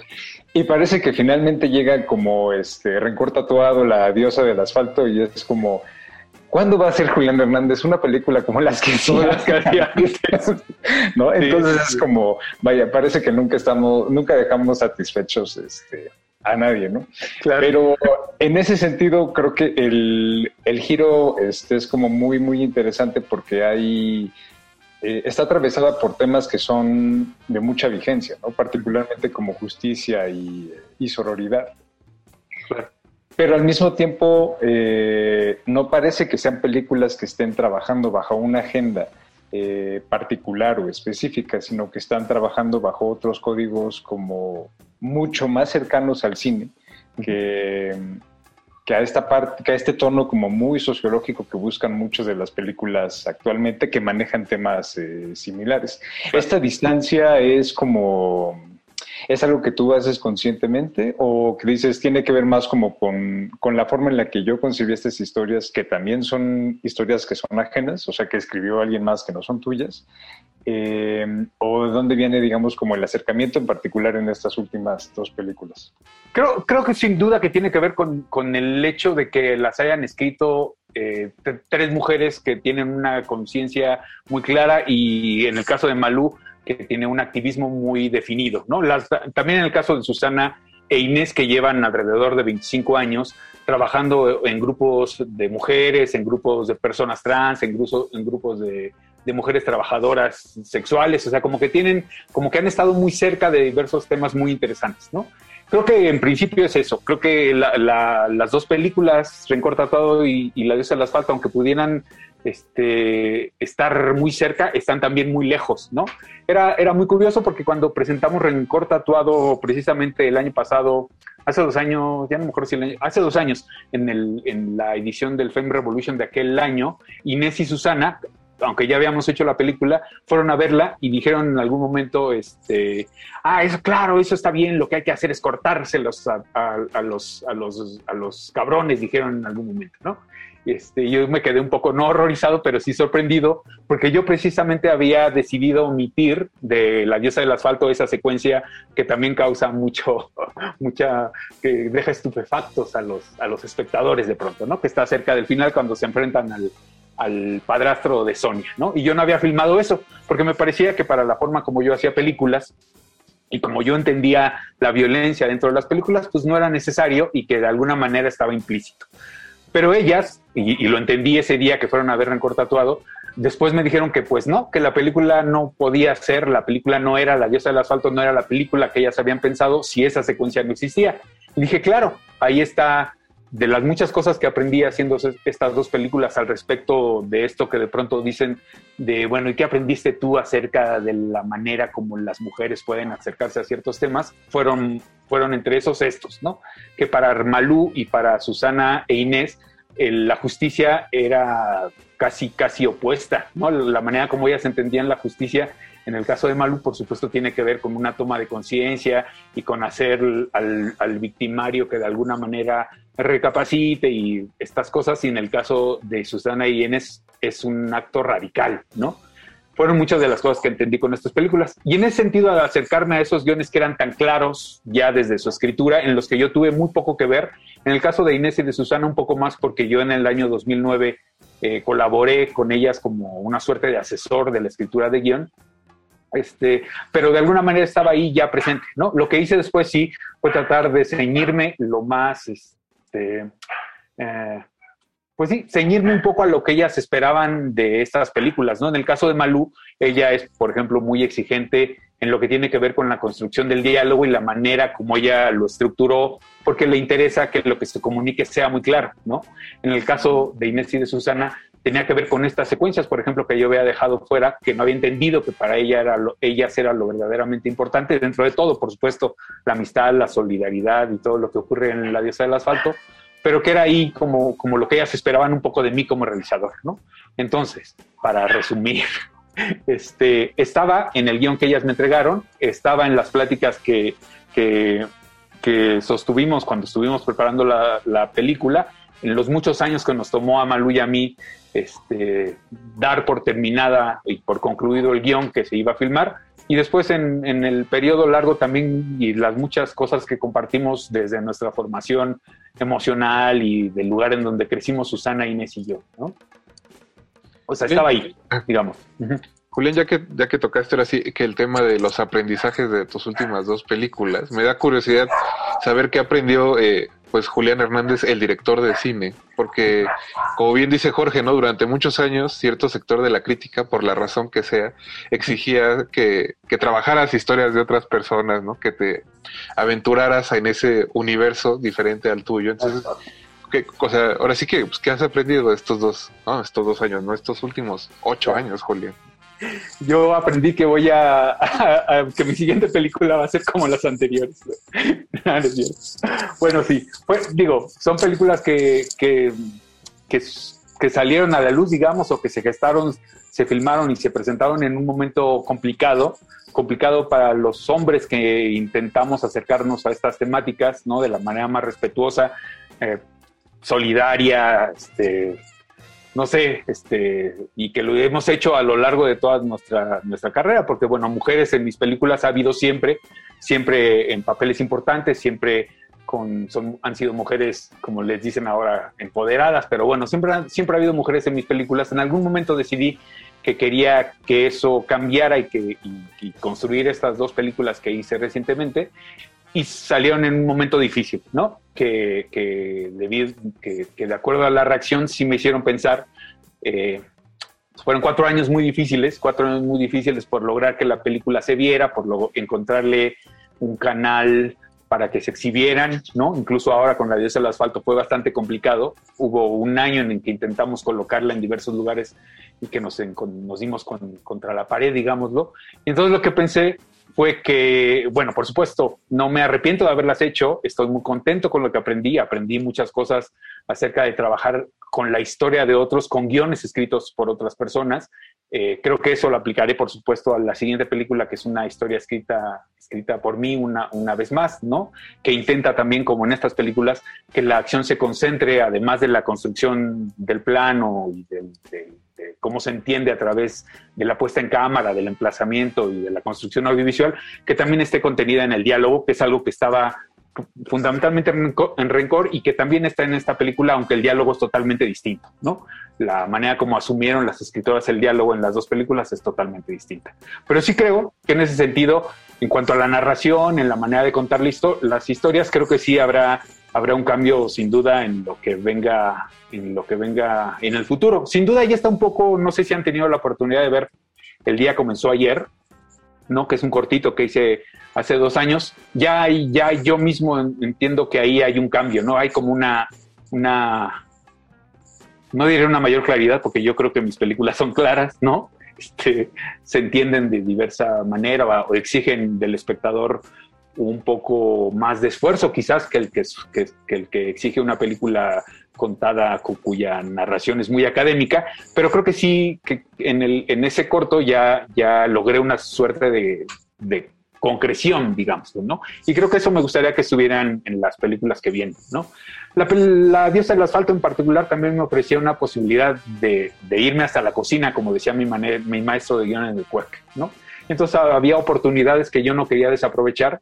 Yo creo que hacer las películas es una oportunidad que no se presenta con mucha frecuencia. Y entonces, entonces siempre que he tenido la oportunidad de dirigir una, pues intento aprovecharlo al máximo, ¿no? Y por eso pruebo cosas, por eso intento nuevos actores, por eso, por eso pruebo músicas, por eso intento cambiar la manera en que, en que hacemos el montaje, por eso, o sea, me esfuerzo mucho porque Ayala Blanco, ah, a ver si no suena muy pretencioso, en algún momento cuando, cuando, cuando vio el cielo dividido me dijo, y escribió, creo, no sé si lo escribió o me lo dijo nada más, dijo, parece que te esfuerzas por destruir todo lo que conseguiste en la película anterior. Y creo que eso he hecho con todas las películas, ¿no? O sea, cuando hice Rabioso Sol, después quise hacer Yo Soy la Felicidad y me dijeron que qué basura, y después Rencor, y dijeron que pues no entendía nada, que la pura complicación, y ahora la diosa, y pues dicen que por qué me meto con temas y con, con, con grupos sociales que no entiendo y que no conozco y que solo vi en la televisión, cuando mi hermano que está allá afuera pues formó parte de pandillas y yo lo veía y cosas por ahí, ¿no? Pues todas esas cosas como que he entendido y creo que eso se va a manifestar sin duda en la siguiente película, ¿no? Ojalá que ese proceso de destrucción continúe como ha seguido hasta ahora. Pero justamente hablando como de esta, de esta evolución y como particularmente del interés que tienes por, este, por el cine mexicano, creo que hay este, pocas personas que tienen como la profundidad y la vastedad como de conocimiento particularmente de tanto de cineastas de la época de oro mexicano como de muchos de los que fueron como este cuyo legado fue oscurecido durante los 70s, 80s, 90s eh, y que son muy muy poco conocidos este, por muchas de las audiencias contemporáneas. Eh, en ese sentido creo que algo que siempre nos gusta hacer aquí es como eh, cuando tenemos la oportunidad de hacerlo, porque obviamente no todas las personas tienen el conocimiento, eh, como de quizá de recomendar uno, dos títulos, justamente como de películas de los ochentas o de los noventas, que no que hayan tenido una influencia así directa en la diosa del asfalto, pero que estén más cercanas a este a lo que te gusta y a lo que te mueve. Ya, eh, pues fueron muchas. Hice, hice y por ahí, por, por ahí en el Twitter ofrecí que si alguien quería acercarse un poco a las películas que le había pasado a las actrices, que no eran todas, por supuesto, porque hay muchas que no encontré y que yo vi en algún momento cuando, cuando fui joven, pero, pero bueno, hice una lista y les, se las compartí. Este, había, por ejemplo, el trabajo de Sara Minter y de Gregorio Rocha de los años 80, que creo que se llamaba Sábado de Mierda, o alguno de ellos. Este, sí, ¿verdad? Sábado de Mierda. Sí, Sábado de Mierda. Y por supuesto, unas películas que a mí me gustan mucho porque son, son escatológicas y son, este, son muy re- repugnantes en el mejor sentido de la palabra, si puede haberlo, son las películas de Ismael Rodríguez Jr., ¿no? Me acuerdo, bueno, por supuesto para esta, pues vi las dos que se acercaban más, que fueron, revisé las dos que se acercaban más a lo que es La diosa del asfalto y que son, por supuesto, Olor a muerte y Pandilleros, ¿no? Pero no puedo dejar de lado Masacre en el río Tula y este, y este, había Robachicos, creo que se llamaba la otra. Bueno, tiene unas películas extraordinarias, extraordinarias por todo lo que significan, ¿no? Por la época, por el, por el, por el desparpajo con el que asumían la realización de las películas y por los, por los hallazgos que los hay sin duda en la manera como, a- como, como emplazar la cámara, que es algo que a mí me interesa mucho. Están esas, por supuesto, y está la filmografía completa de aquellos años de, de Valentín Trujillo hasta el secuestro de un periodista, creo yo. De un hombre violento hasta el secuestro de un periodista son películas muy importantes y que son películas a las que le puedes encontrar este, enseñanzas, sí, enseñanzas en cada plano y en cada manera de construir una secuencia. Esas, este, y bueno, en esa lista estaba Amelia, ¿no? Amelia de Juan Guerrero, que no tiene nada que ver, que es una película de los 60, pero que a mí me parece que está muy cerca de la película, junto con, con alguna de Juan Manuel Torres, que se llama Diamantes, Oro y Amor. No sé por qué, pero la sentí que tenía que incluir esa película ahí y la incluí. Y yo creo que las actrices han de haber dicho, ¿qué está haciendo esta película aquí? Pero había algo en ella que me parecía que, este, que tenía que, que colaboraba con la, con la, con, con lo que quería yo contar con la diosa del asfalto, ¿no?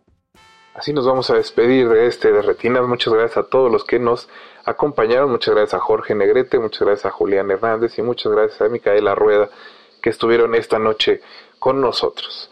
Eh, el playlist de esta noche salió del soundtrack de La Diosa del Asfalto, así que nosotros les pusimos la primera noche de Javier Batis, mi muñequita sintética del Aragán y compañía. Muchas gracias a Mauricio Orduña, que se encargó de producir este espacio, y a todo el equipo que hizo posible su transmisión. Mi nombre es Rafael Paz y los espero el próximo martes para platicar de cine aquí en Derretinas. Hasta luego. Antes de continuar tu camino, recuerda, no hay películas sin defectos. Si los buscas, te convertirás en crítico de cine. De retinas.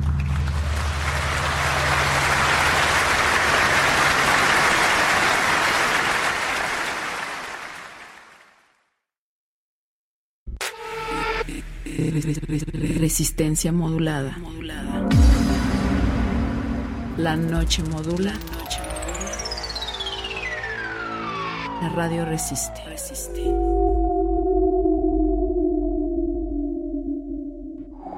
Alerta, alerta. Estás escuchando la voz de la calle.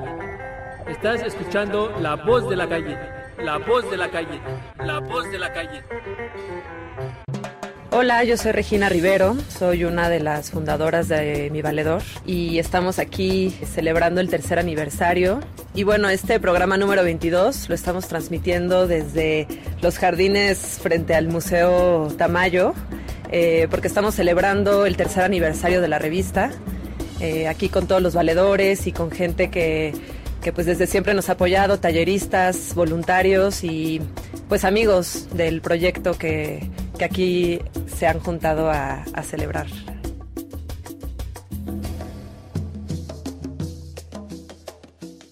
Hola, soy María Portilla, la editora de la revista Mi Valedor.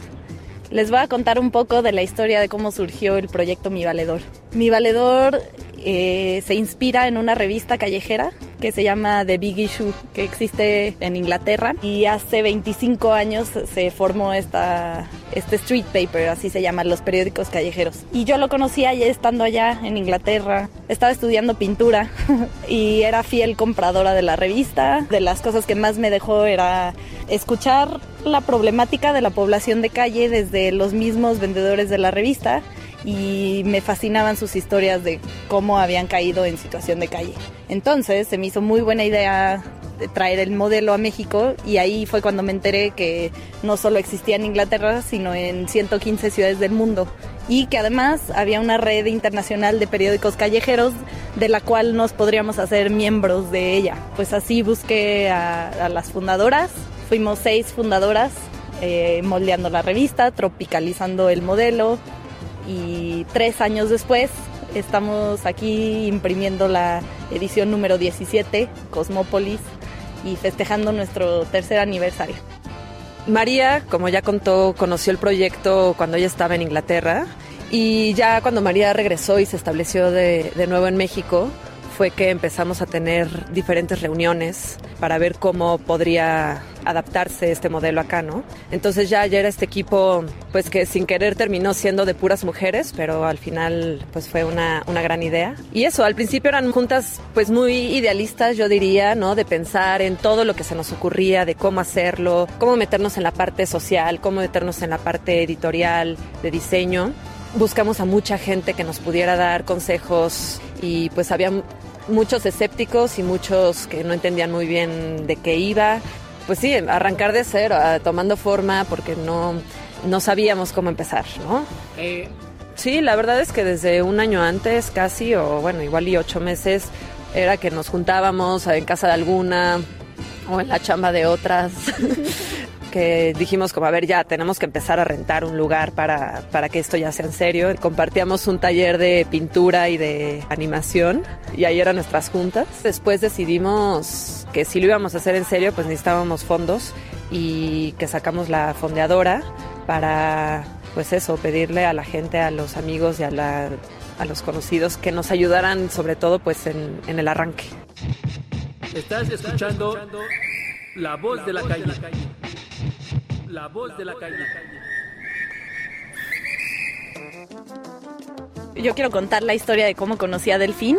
Eh, eh, contacté a la, a la, revista de Inglaterra que se llama The Big Issue, como ya había dicho, y me dijeron, bueno, pues ven a las oficinas que están en Escocia, en Glasgow, a trabajar para nosotros y te enseñamos cómo funciona una oficina editorial. Delfín estaba viviendo en Edimburgo, prácticamente no la conocía, yo quería conocer Edimburgo, entonces ella me alojó y ahí yo traía todas las revistas de Big Issue y le contaba que tenía en mente hacer esto en México, pero no sabía bien cómo y ella iba a venir a México las mismas fechas que yo, entonces nos hicimos amigas. Y, y, pues aquí en México ya empezamos a platicar y a moldear. Pero estuvo muy curioso porque Delfín es una persona británica que cuando vino a México se enamoró de, de, México, es fotógrafa y entonces enriqueció mucho la revista eh, y como el estilo que fue tomando forma, ¿no? Bueno, eso es una anécdota que quería contar. El contenido de la revista se acabó moldeando así, principalmente porque ninguna de nosotras había estudiado periodismo ni nada relacionado con eso. Más bien teníamos un, eh, una formación más creativa. Yo estudié pintura, la editora. Delfín eh, estudió historia del arte y Paula cine. Regina eh, cofundadora de Mi Valedor, estudió Relaciones Internacionales y Ana y, y, Mariana eran las diseñadoras. Ellas sí estudiaron diseño gráfico, no editorial, pero pues se fueron formando, ¿no?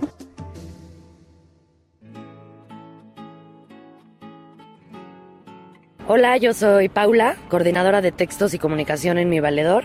Eh, y pues fue eh, educarnos, autodidactas, y empezar a tocar puertas y a crear el modelo. Sorprendentemente conseguir colaboradores para nada fue un problema. De hecho, en cuanto contábamos eh, lo que estábamos haciendo, lo que estábamos planeando, fotógrafos, diseñadores, escritores, ilustradores decían, ¿cómo puedo ayudar? ¿Puedo publicar algo? ¿Puedo ayudarles en el diseño? De hecho, el problema que hemos tenido desde el principio es que nos llegan muchísimos correos de quiero ayudar, quiero participar y no siempre podemos incluir a todo mundo. Justamente eso ha sido muy bonito de hacer este proyecto, que la gente se quiere sumar al proyecto.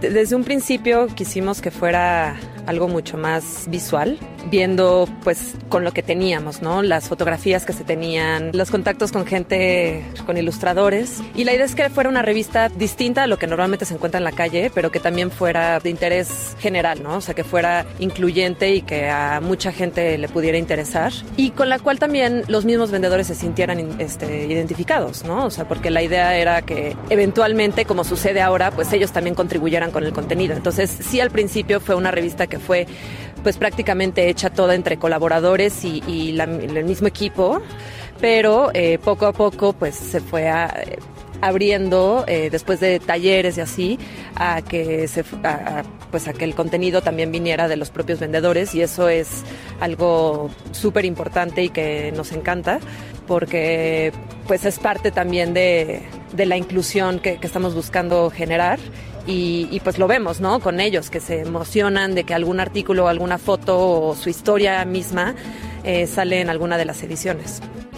Pensábamos que si la revista iba a ser vendida principalmente por población callejera, pues tenía que ser un identificador para ellos, ¿no? Pero también queríamos como que fuera también este punto de encuentro con el que le compraría la revista, ¿no? Que es la calle. La calle es lo que todos compartimos en esta ciudad. Algunos la viven más que otros, pero es justo este punto de encuentro en donde muchos de ellos se encuentran viviendo, pero donde encuentran también al lector y donde encuentran a la persona que los escucha y por lo tanto les compra la revista. Entonces era por eso que decidimos hacer una revista tan urbana.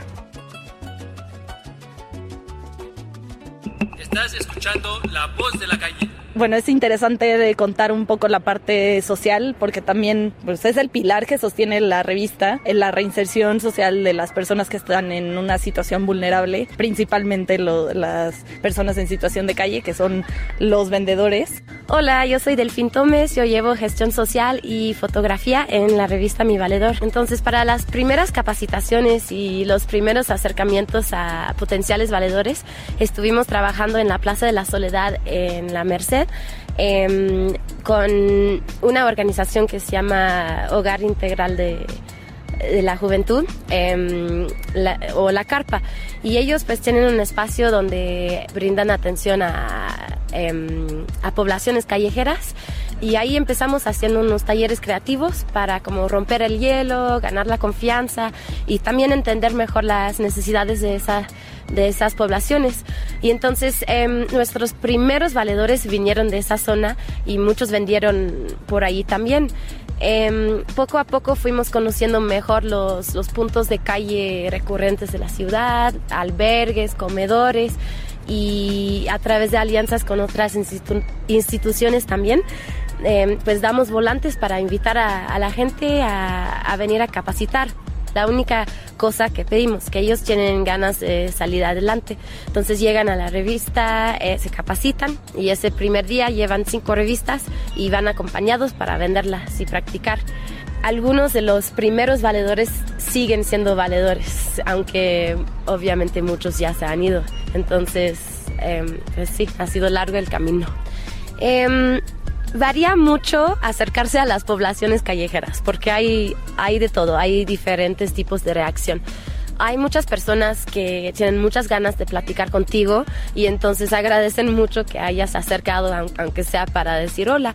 Hay muchos que al enterarse de que se trata de chamba, pues em, nos dicen, ay, no, yo no, yo soy alérgico a la palabra chamba. Y hay otros que están muy agradecidos y... em, pues muchos que, que están trabajando en varias cosas, pero que sí pueden aprovechar del ingreso extra. Y en particular algo que ha sido interesante es que siendo un equipo de, de mayoría mujeres, se nota a veces ese lado más machista de la gente y muchos nos comentan, pues yo no busco chamba, pero una mujer sí. Fue interesante porque, como decía Delfín, a veces eh, sentíamos una especie de, barrera o, o de escepticismo cuando íbamos, pero ya que nos veían después de tres semanas continuas de ir, había unos que decían, bueno, a ver, ¿de qué se trata? ¿no? Y ya se animaban. Pues sí, la verdad es que ese, ese era una, sigue siendo un trabajo muy importante, porque aparte de ese tipo de lugares, tanto en albergues como en, como en comedores, llegan nuevas personas cada día, ¿no? Entonces, pues sí, hay los que ya nos ven y ya nos saludan desde hace tres años igual y, y- y, pues probablemente nunca lleguen a mi valedor porque no les interese o por muchas razones. También hay muchísimos que van llegando ese día o llegaron una semana antes y justo vienen con la idea de encontrar una posibilidad de chamba. Bueno, pues el modelo de los street papers y de mi valedor funciona, como decía Delfín, eh, la capacitación se da en las oficinas y a partir de eso se entregan eh, las primeras revistas eh, sin costo para que para dar el primer empujón, digamos. Y bueno, y se asigna un punto de venta, ¿no? Los vendedores eh, salen acompañados la primera vez para que vayan agarrándole la onda cómo acercarse a la gente y tomando confianza, normalmente acompañado por otro valedor o por algún voluntario. La idea es que con esas primeras ventas se ahorre un poco y se regresa a la oficina a comprar la revista en 5 pesos y la venden en 20. Y esos 15 pesos de ganancia van directo a las bolsas de los vendedores, que cada uno tiene metas personales de para qué quiere ahorrar o para qué quiere usar su dinero. Por la parte laboral, pues lo más eh, importante, ¿no? Dar eh, acceso a ese primer ingreso que a partir de eso puedan eh, cubrir sus necesidades eh, más básicas. Alerta, alerta. Estás escuchando la voz de la calle. Estás escuchando la voz de la calle. La voz de la calle. La voz de la calle.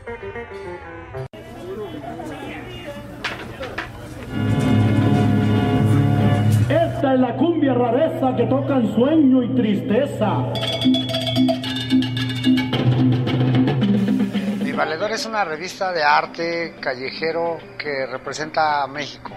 Las hacen un colectivo de chicas que se encarga del contenido, el tiraje, la edición. Conozco todas las revistas y cada una de las revistas tiene un tema diferente. Es un conocimiento dentro de nuestra hermosa ciudad con diferentes temas. Al llegar yo aquí con estas chicas, ellas nos empezaron a dar talleres de fotos, de textos, de dibujo, nos empezaron a adentrar en lo que es el mundo de la revista, en el mundo editorial, y poco a poco eso fue lo que nos fue alejando de, nuestros viejos hábitos. ¿no?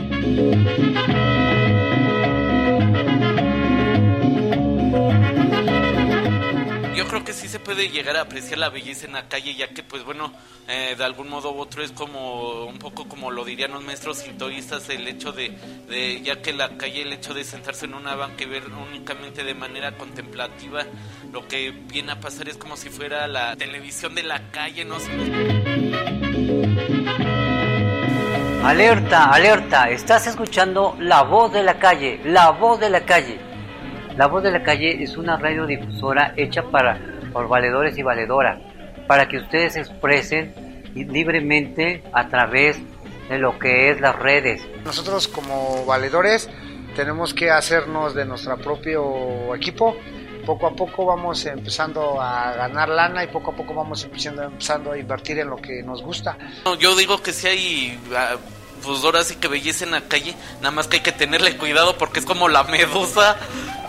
Alerta, alerta. Estás escuchando la voz de la calle. Estás escuchando la voz de la calle. La voz de la calle. La voz de la calle. Resistencia modulada.